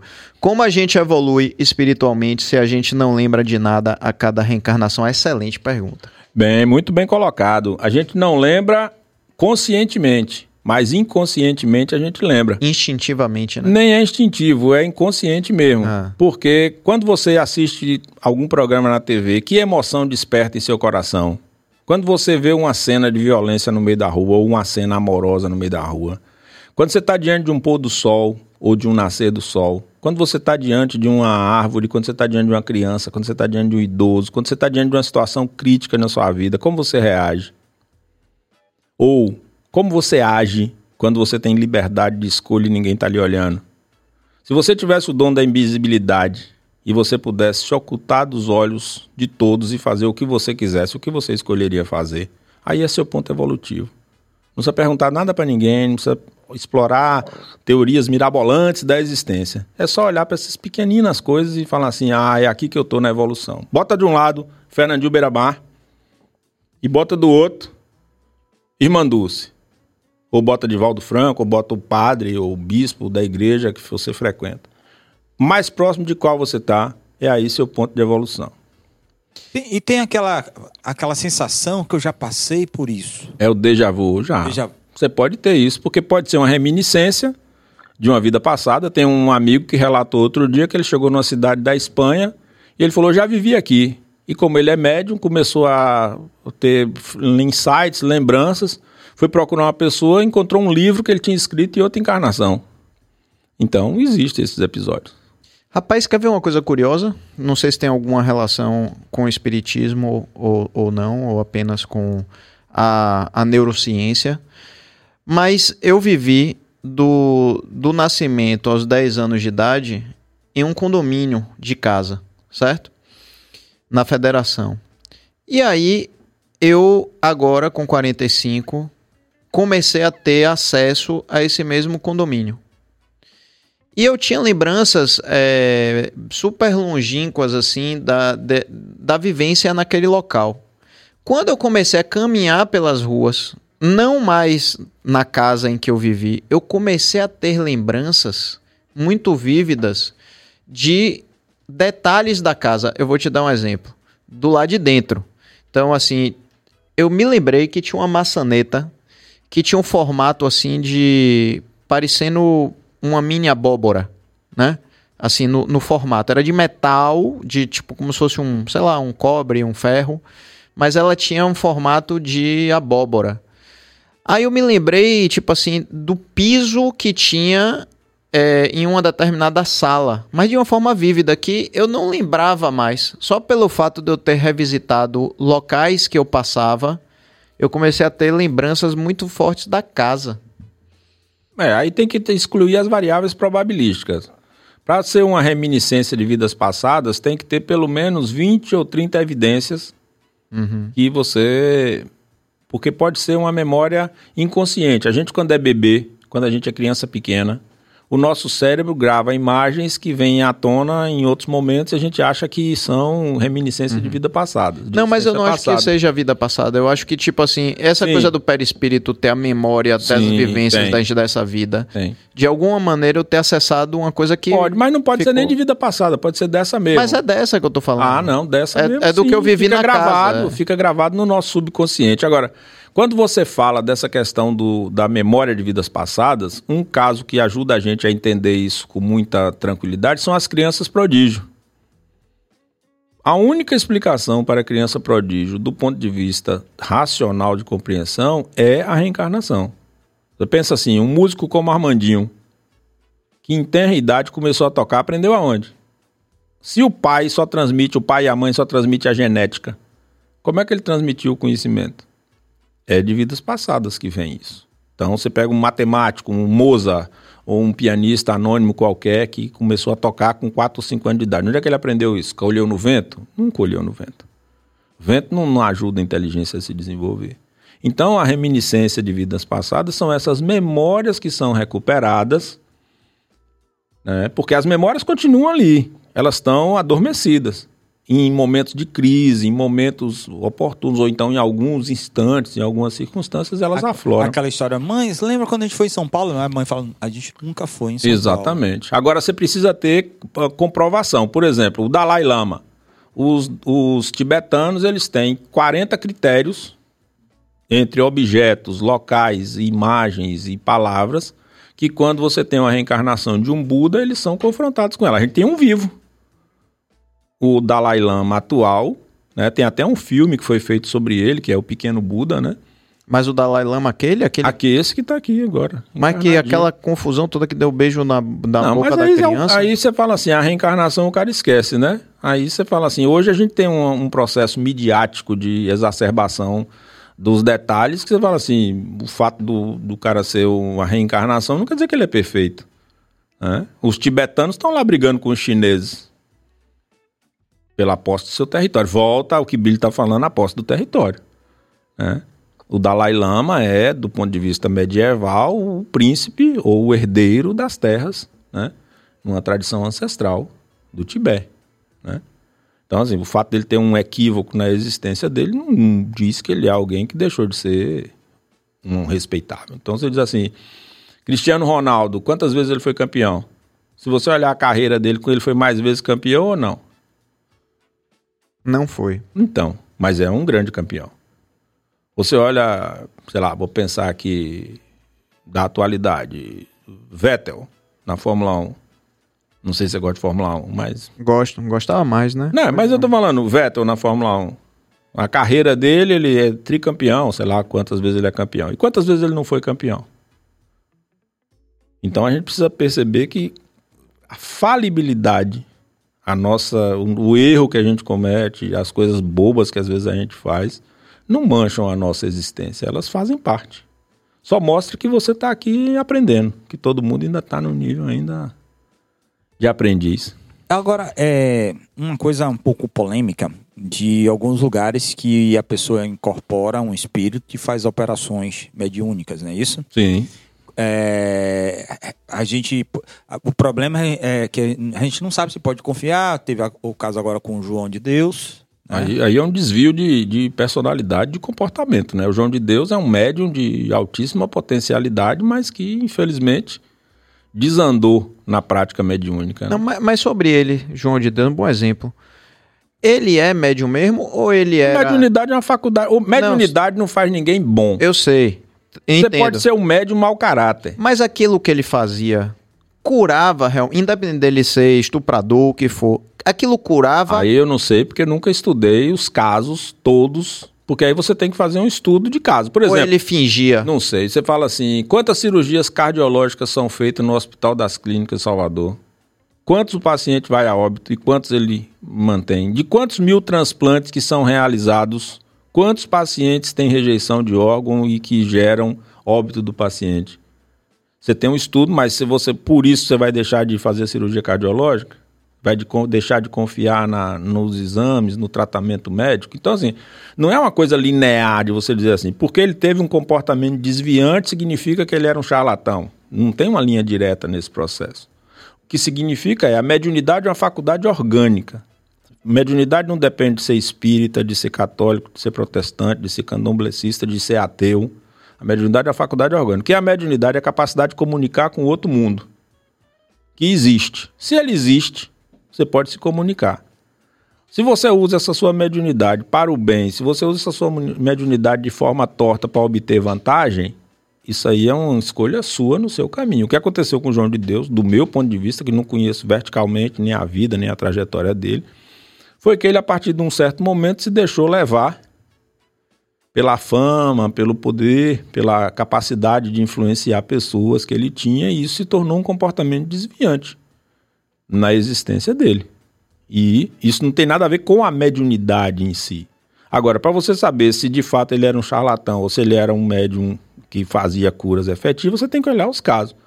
Você não pode pegar assim de, sei lá, quantos mil pa pessoas passaram por Abadiânia. Aquelas que não tiveram êxito, significa que ele é um charlatão?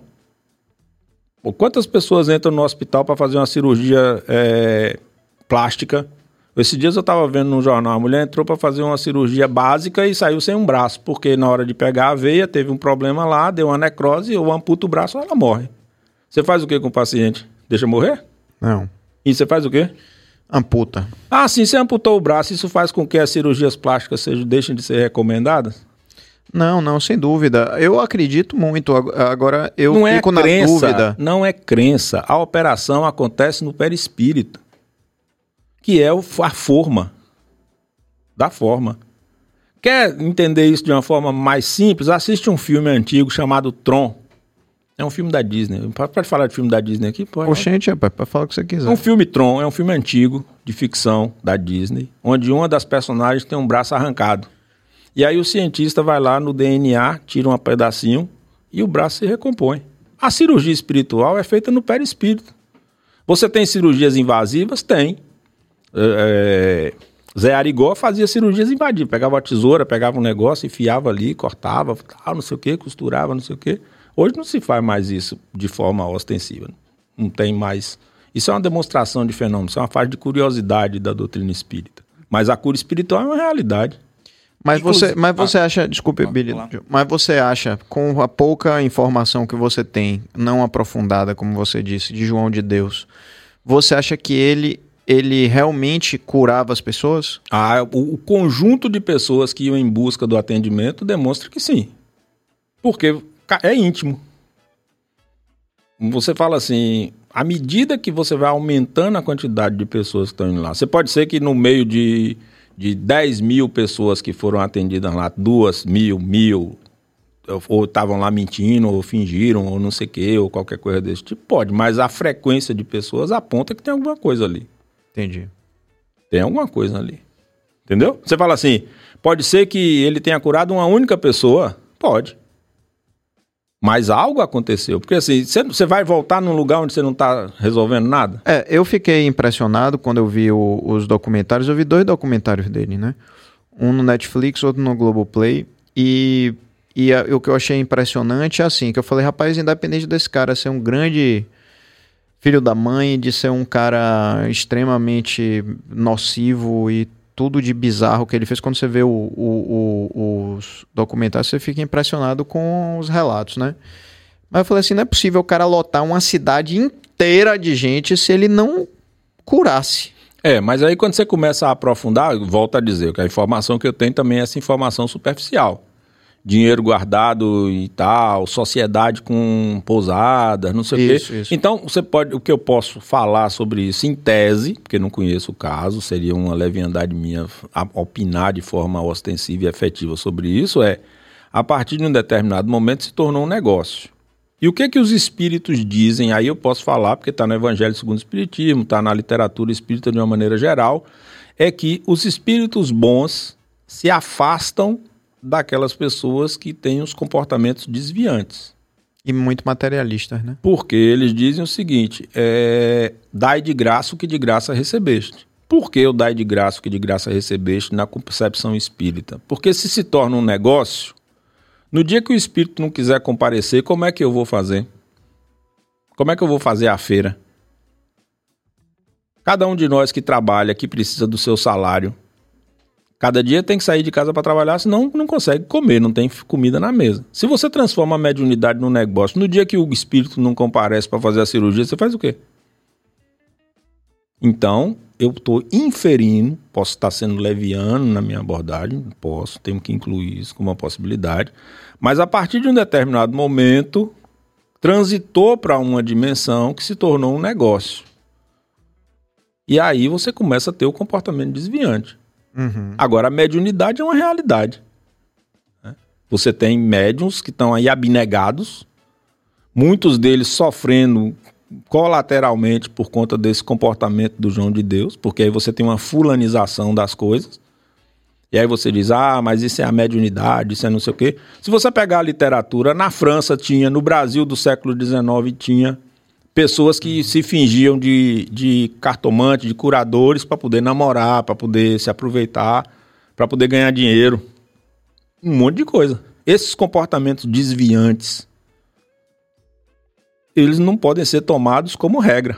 Eles têm que ser considerados como comportamentos desviantes que precisam da punição adequada. O padre pedófilo não descaracteriza a legitimidade da Igreja Católica como uma instituição milenar mas a igreja precisa tomar providências em relação a esses padres. Esse é um processo que, de transparência nas relações sociais. A gente usando a palavra da moda de compliance, né? de relações éticas entre todos. Né? Então, isso independe de você ser espírita, católico, umbandista, etc. É uma forma ética de existir. Maravilha! Você diria que a gente já tem duas horas e três minutos de conversa? É mesmo? Pronto, terminar. É que a gente só. Uma... Vai. A questão do. que eu já ouvi falar muito do Dr. Fritz. que todo que fala, ah, fulano incorporou, incorporou o Dr. Fritz e tal. É, é, real? Olha, tem quatro médiums que eu tenho conhecimento, alguns eu já estudei a, a biografia deles.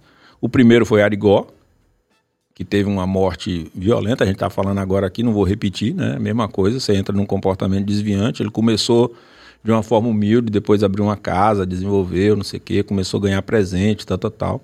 Edivaldo Silva morava perto da nossa casa em Vitória da Conquista. Era, ajudou Roberto Carlos, ajudou celebridades, era o médium das celebridades no, nos anos 70, 80. Começou também a colecionar presentes, colecionar coisas, não sei o que. Morreu num acidente automobilístico terrível. Ele tinha, eu me lembro que ele, ele tinha uma, um Dodge Dart vermelho, sim, sim. enorme, todo cheio de tecnologia, não sei o que, não sei o que. Morreu na, na região de Muriaé, de uma forma violentíssima. O outro era o irmão dele, Oscar Wilde. Ele tinha um Opala Comodoro verde. Lembra daquele que tinha um teto de couro? Lembro. Morreu também num acidente de forma violentíssima. Depois a gente teve Edson Queiroz. Que esse é o dos anos 80, né? Que foi assassinado por conta desses problemas. Que foi em Jô Soares, né? É, foi em Jô Soares. Foi assassinado por um, um homem que, segundo o relato do homicida, ele estava abusando da esposa dele, não sei o que lá, não sei o que lá, não sei o que lá, não sei o que lá. Então, esses quatro casos são casos que eu analisei e aconteceu isso. Esse comportamento desviante. Agora, as curas são inegáveis. Eu já assisti uma sessão de cura espiritual que o espírito tirou um tumor do corpo da outra pessoa. E já assisti pessoas que passaram por processo de passe magnético ou de passe misto e que chegaram no hospital e o médico disse: Onde é que você fez essa cirurgia de câncer de mama? Tem uma cicatriz aí.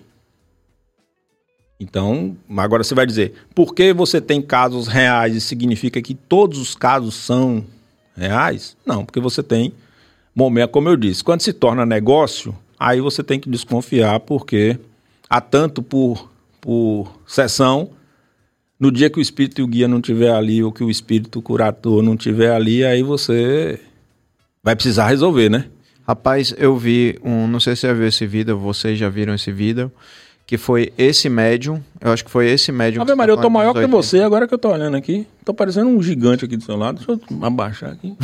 Como é que eles conseguiram isso na tecnologia? Ah, é Cabas. Ah, é Cabas obrigado, viu? Pô, eu fiquei enorme aqui. Eu tô parecendo que eu tenho 1,85m de altura. Obrigado, cara. É seu perispírito que é gigante. Ai, ai. Mas é, eu vi, acho que foi esse cara, que dos anos 80, tem um vídeo no YouTube, depois quem quiser procura, não sei como é que vai achar, mas cara chega com um problema no coração crônico que ele tinha pouco tempo de vida. Tipo, a galera foi deu uma desenganada no cara. Ele vai nesse negócio. Tem vida. O cara deita na maca.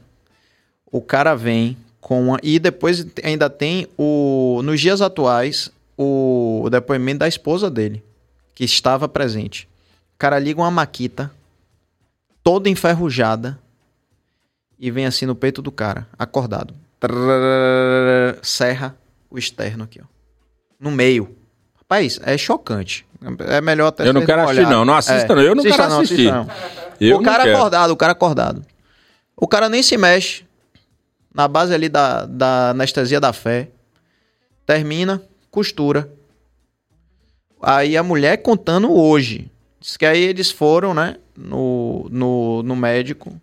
E o cara tava na fila de transplante. O, o, paciente. Aí o cara faz os exames todos de novo. Antes o cara falou assim: que cicatriz é essa aqui? Vocês foram operar o que foi tal, não sei o que, não sei o que. Não, a gente fez uma operação espiritual, tal, não sei o que, não sei o que. Rapaz, que maluquice é essa, não sei o que. Quando foi ver o exame, o cara disse assim: vocês fizeram um transplante. Vocês fizeram um transplante de coração, esse não é o mesmo coração. O cara falou assim. É uma parada documentada. E, e a mulher fala assim, rapaz, com essa maquita toda enferrujada, eu tinha certeza que ele ia sair de lá, não ia morrer do coração, ia morrer de tétano. Sim, mas isso é uma antissepsemia feita com fluido. Mas, mas a, a, gente é muito incrédulo. Tem vários trabalhos feitos. Tem uma, uma enfermeira, não sei se ela ainda está encarnada, Elizabeth Closer, depois vocês procurem aí, é, toque toque terap tato terapêutico. Procurem lá, é o passe. Pacientes que receberam o passe versus pacientes que não receberam o passe. Os que receberam o passe melhoraram mais rapidamente do que os outros. Pessoas que praticam meditação, que praticam a, oração. Eu falei, tem trabalhos feitos de, de cientistas com controle, com código de ética, com tudo. Pessoas que são mais tristes, mais emburradas, mais. É, como é que fala? Mais de mal com a vida, para usar uma expressão corriqueira, submetidas ao vírus da gripe, versus pessoas que não são, que são pessoas de bem com a vida, alta astral, não sei o quê o grupo de pessoas mais tristes ah, pegou mais gripe do que o outro grupo. Experimento controlado. Uhum. Então, essa coisa da cura espiritual é uma coisa plenamente explicável, é o perispírito. É a ação magnética que gera essa cura. Agora, tem o comportamento desviante? Tem. E hoje, com o avanço da medicina que a gente tem, com o acesso à medicina que a gente tem, você tem pouca necessidade desse tipo de procedimento. Pedro, eu vou fazer uma, a última pergunta certo? De um cara que tocava contrabaixo na banda comigo, eu precisei do, do da carteira de identidade. Ah, pensei dele, que era do ruim. Né? e a carteira de identidade dele, não sei se você quer contar sobre isso. A carteira de identidade dele estava dizendo assim: não do, doador de órgão. Aí eu pergunto, pô, bicho, você não doador de órgão? Aí ele falou: não, porque eu vi falar que o, o é, eu achei até que ele era espírita. Sim. Depois ele falou, não, pô, não, que não pode, o que o espírita não pode doar órgãos e não sei o que. Aí eu falei, rapaz. Mito completo. 20 anos depois ele disse, não, eu não sou espírita, eu ouvi falar que o espírita não. não Isso não... é um mito total. Pelo contrário, se a medicina reconhecesse a existência do espírito como um fato, que já está comprovado, mas eles resistem em reconhecer, e reconhecessem as questões de sintonia e reconhecessem as questões energéticas como reais, reje as rejeições de transplante, os problemas de, de doação de órgãos seriam muito menores. Porque além de você analisar a compatibilidade sanguínea, analisar os aspectos físicos do processo, você ia analisar os aspectos energéticos espirituais do processo. Tem que conversar com o espírito. O problema nosso é que a gente virou um monte de mentalista dizendo que é espírita, espiritualista, entendeu? Aí você fala assim: ah, não, porque não sei o que, o espírito não. Sim, conversa com ele, pô. Ah, mas ele não vai me responder, não vai, porque você não é médio ostensivo. Mas você está conversando com ele, qual é o problema? Agora, Piau, quando você, nesse, nesse assunto aí de Billy, de Então, a doação de órgão, a doação de órgão, o corpo, o, enquanto tem energia cerebral, você pode extrair o órgão. O coração parou de pulsar, mas ainda tem que ter a vida, não pode ter acontecido a morte encefálica. Você tira o órgão ali, tem vida orgânica. A vida é orgânica. Você está transplantando um órgão que tem uma energia vital, que vai se esvaindo, mas você está transplantando o órgão, o espírito já se picou.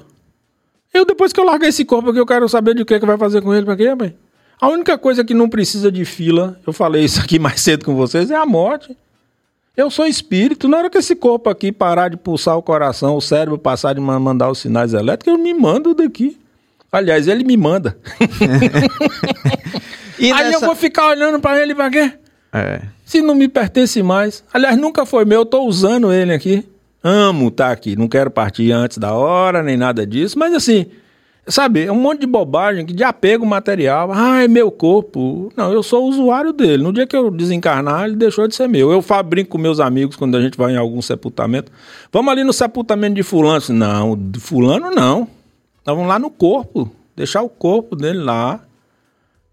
Mas ele é espírito, já se é picou. muita dúvida que eu tenho, mas eu sei que. É, a gente vai ter tempo, que marcar outro, a gente vai, ter que, marcar fazer, como disse Serginho, o lado B. O lado B, é, o lado é B. muita coisa. Mas olha só, o. o Como eu falei, eu, não sou eu, uns amigos meus, Carlos Alberto. O, o assunto não acaba, o que acaba é o tempo. É o, tempo. o, diretor já tá ali com a mão, ele já não é. aguenta mais fazer pa pedra, papel, tesoura. ele faz ele tesoura, é tesoura. Ele faz ele tesoura e Pedro pedra. Aí toda hora. Não pode nem responder sobre o coma, por exemplo. Pera aí, rapaz, calma, calma, calma, calma, calma, calma. Calma, calma. Tá... Tem, isso calma, aí é calma. tema para outra não. conversa, que é, é experiência de quase morte. Ó, a gente vai, pode falar, mas ainda nesse assunto de transplante de, de, de órgão, tem alguma explicação espírita para quando uma pessoa recebe o órgão de outra pessoa, muitas vezes ter sensações daquela pessoa? Como, por exemplo, assim, a pessoa diz assim: ah, eu tô tendo memórias ou sentimentos que eu não tinha antes. Seria, de repente, a impressão que veio é, daquele, do que viveu aquele corpo sendo colocado diante do perispírito da pessoa que está viva? Seria alguma coisa assim nesse sentido? Olha, não tem estudos documentados sobre isso. Existem apenas, é, nem, não são nem hipóteses, porque é uma hipótese do ponto de vista científico, você tem que fazer os testes para comprovar ou não a hipótese. São pressupostos. O pressuposto, para ser um, falando um pouco aqui, um pouco mais cientificamente do processo, o pressuposto está um passo atrás da hipótese. Por quê? Porque a hipótese você tem condição de testar.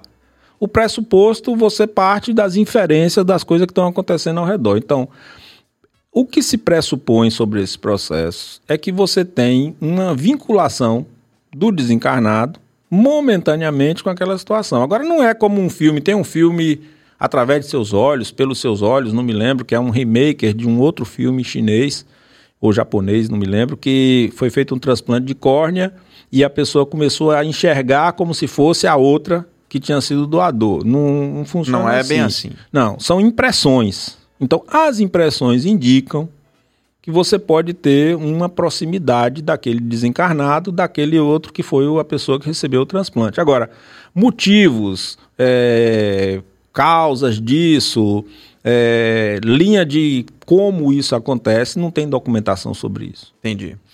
É, Billy, a gente vai marcar um lado B. Bora. É, Ô Billy, olha, só para você ficar com um gostinho sobre esse tema, Sim. você tem experiências de quase morte, que são pessoas que recordam isso que você está falando durante o coma, durante o processo. Tem um médico chamado Pim Van Lemon que publicou, ele é um cardiologista que era cético em relação a isso, ele publicou, documentou mais de 4 mil pacientes dele que tiveram essas experiências de quase morte. Tem alguns relatos aqui no Brasil também de pessoas que estão relatando esses processos de experiência de quase morte. A Universidade Federal de Juiz de Fora tem um grupo aberto. Quem quiser entrar, a universidade, acho que é ufjr.br. Aí entra lá Medicina e Espiritualidade. Eles têm um grupo aberto pesquisando no Brasil pessoas com relato de experiência de quase morte, documentada, com comitê de ética, tudo direitinho, tal, tal, tal, tal, tal, tal, para não dizer que é coisa assim de, de gente fora da caixinha pensando sobre isso. Uhum. Tem um livro, eu não vou me lembrar agora o nome do autor, é Things of Reincarnation, Sinais da Reencarnação, é, Matthew Mudlock, se não estou enganado, onde ele fez uma pesquisa sobre ah, os casos sugestivos de reencarnação. Você tem recordações de vidas passadas e você tem hoje um campo novo que ainda está começando a ser explorado, que são as experiências de final de vida. Pessoas que têm doenças do ponto terminais, que aquele corpo físico não tem mais viabilidade e que são pessoas que estão sendo é, ajudadas a se relacionar melhor com esse instante final da morte. E uma mais famosa aqui no Brasil sobre esses estudos é a Ana Paula Quintana Arantes, que tem um livro chamado A Morte é um Dia que Vale a Pena Viver. Então tem coisa para pensar sobre isso aí. Descolando dessa fé cega, dessas questões de crença, de é, subjetiva, sabe? De dizer assim, ah, não, você acredita ou deixa de acreditar, não sei o que, não sei o que. Coisas que ajudam a gente a viver melhor. Ah, Eu costumo dizer assim, sou espírita e daí? O que que ser espírita faz com que a nossa vida mude? O que que faz com que a nossa relação com o outro mude? O que que faz com que o nosso estar no mundo seja um pouquinho diferente do que era antes? Boa. É, eu recomendo também, Billy, se você não assistiu, e pra galera que tá nos assistindo, o, a série A Vida Após a Morte no Netflix, não sei se você já assistiu. Não. E é interessantíssimo porque é, tem vários casos assim, e quem conta é a pessoa que viveu a experiência. Então, por exemplo, teve uma mulher que estava fazendo canoagem e ela caiu da, na, pela cachoeira e a, e a canoa, não, como é o. É a canoa? Remo?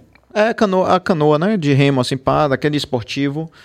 Desceu, velho, junto com a cachoeira e ficou preso entre as pedras no fundo da água.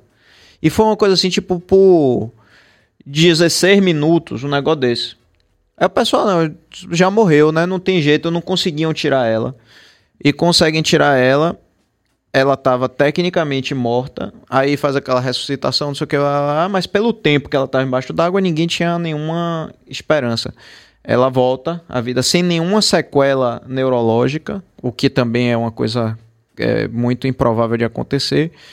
E ela conta tudo que ela viu, né? É, e, o, e aí então, são vários relatos. O que eu achei mais curioso é que o relato de todo mundo, Piau, é assim, fala que pessoas recebem você do outro lado, que você não sabe quem são, mas que você sabe que existe um afeto muito grande. E que em determinado momento, quando eles avisam que precisam vo voltar, todos eles falam: Eu não quero, não. Ah, mas tem que voltar.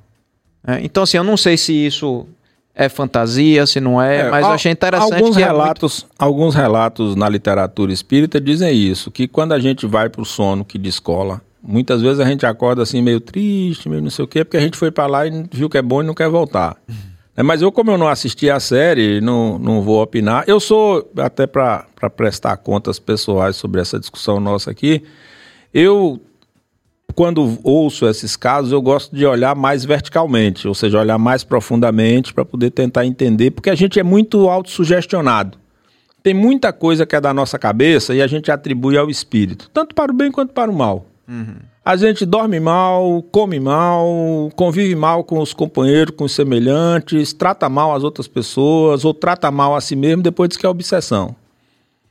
A gente vive uma vida desorganizada, desorientada, não sei o que, não sei o que, aí diz que nada dá certo da nossa vida porque os espíritos estão nos atrapalhando. Então, assim, como diz um, um, um conhecido nosso, o Zé Medrado, é, quem é mais crédulo é mais propenso a sofrer esses assédios, porque sua própria cabeça já funciona nessa direção, entendeu? Então a gente tem que viver a vida mais levemente. Lembra sempre, eu vou repetir aqui: Deus é amor. Se Deus é amor, Deus está sempre operando na direção do nosso bem. Hum, não há a menor possibilidade, por mais remota que seja, de ser diferente disso. E uma outra questão que eu quero dizer a você e a todos os outros: a gente precisa sempre se lembrar nesse nosso tempo de dificuldade, de dor, de angústia, de sofrimento, de guerra, guerra urbana, guerra na rua. A gente precisa sempre lembrar disso, que nossas ações inspiram outras pessoas e que a esperança é contagiante. Então, o mundo só vai mudar se a gente mudar de dentro para fora. E quando a gente muda de dentro para fora, a gente ajuda a mudança de fora para dentro. Né? Tem uma música que já está batida, que é de Nando Cordel, quando ele diz a paz do mundo começa em mim. Isso não é uma mera figura de retórica. É um fato. E a gente precisa investir nisso. Boa! Gostaram? Muito.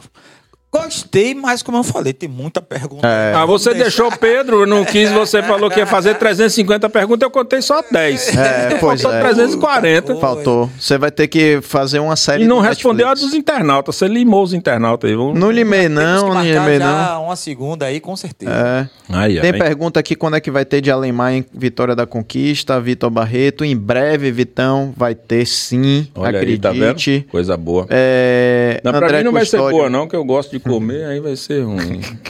André Custódio pergunta quando é que vai ter o de Alemar também lá em Brasília.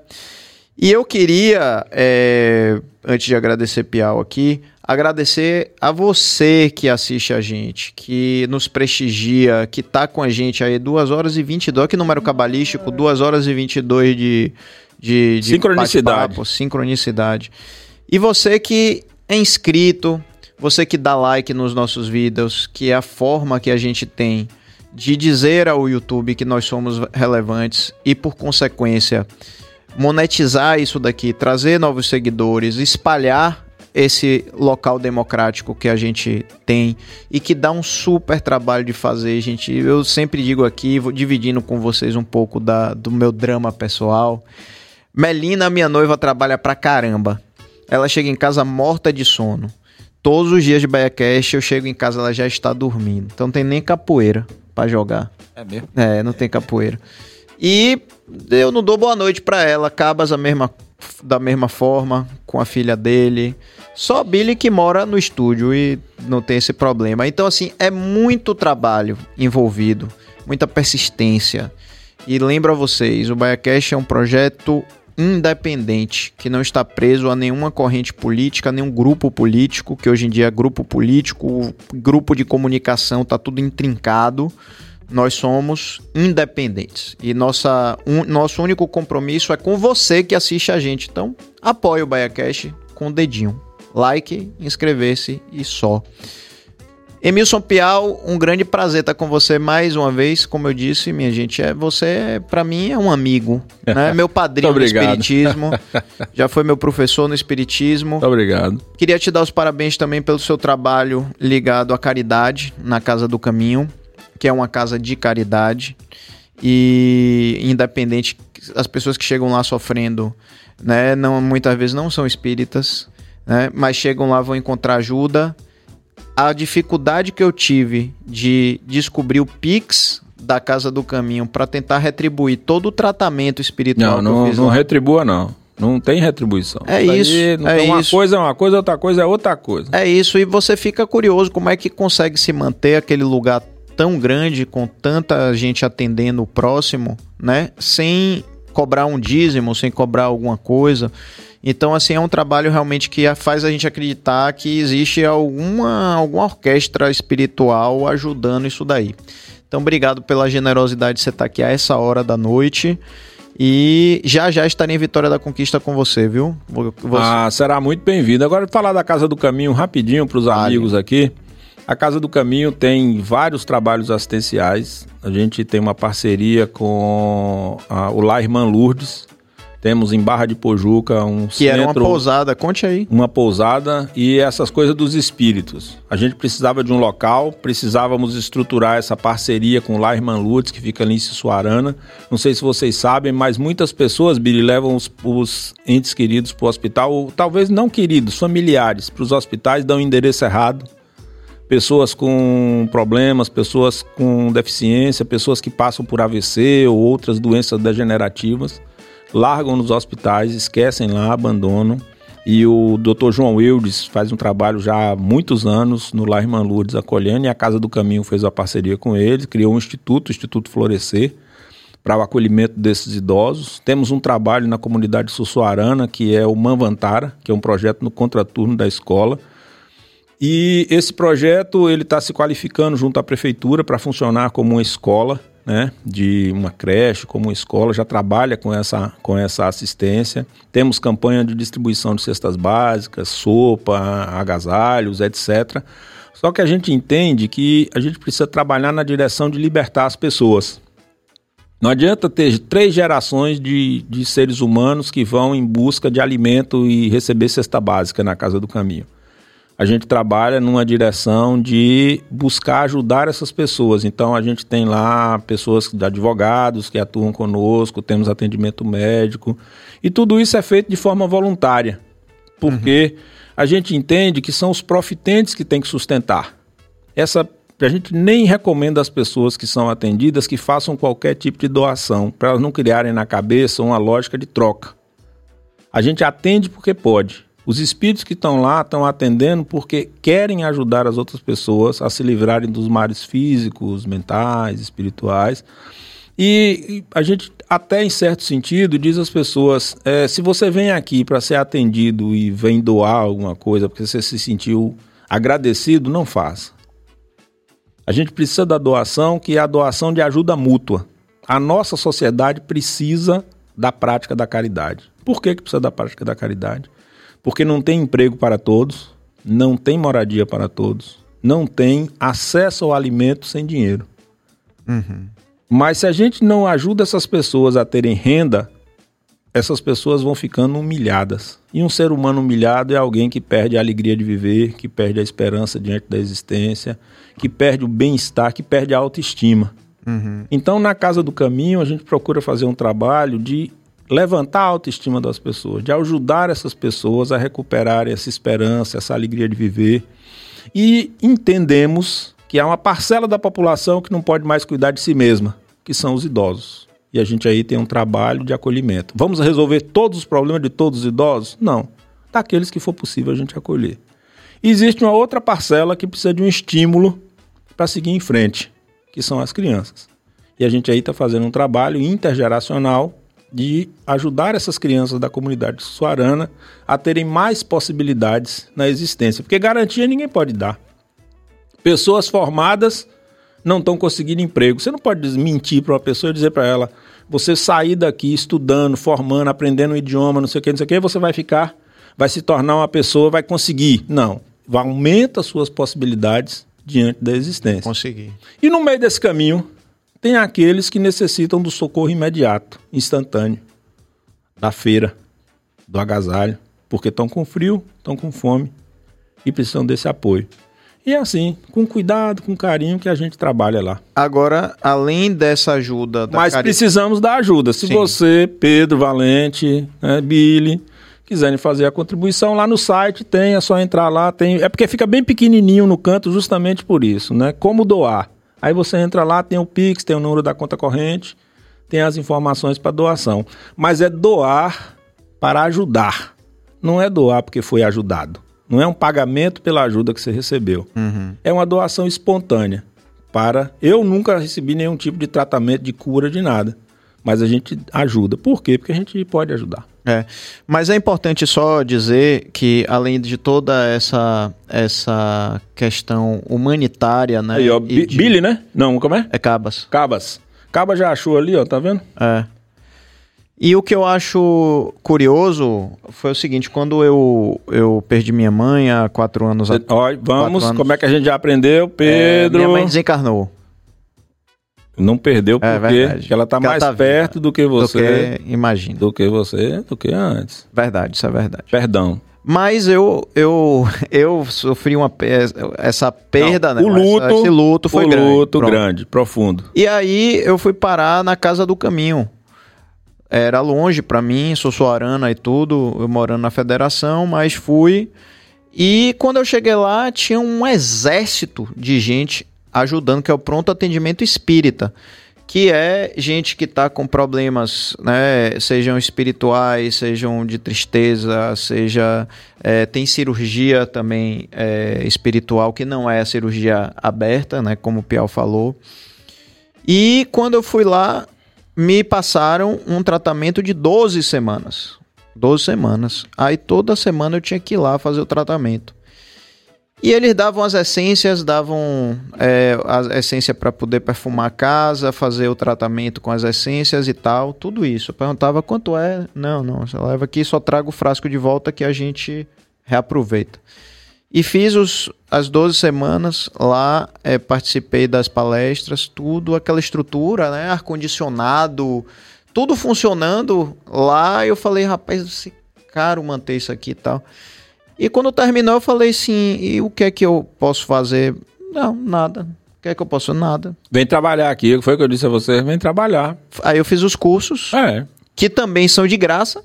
claro. Não é cobrado por nenhum curso que você faz, e o curso de altíssimo nível, esse rapaz é o professor. E, e assim, mudou eu não, minha eu só vida. sei o básico. Eu só sou instrutor do curso básico, eu só sei o básico. Então o curso não é de conversa. graça, é para a graça. É, para, Boa, é se você considerar a graça como essa iluminação interior, sim, tá certo. Boa, boa definição, boa definição.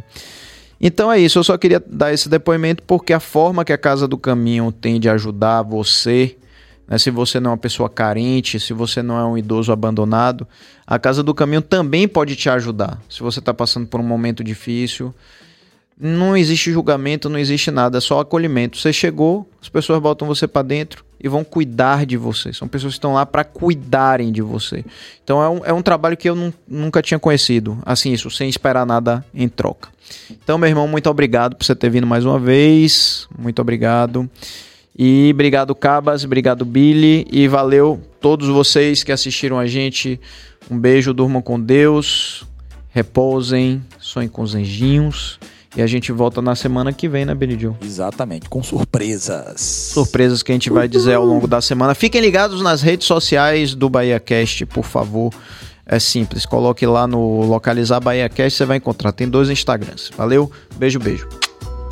Tchau, pessoal.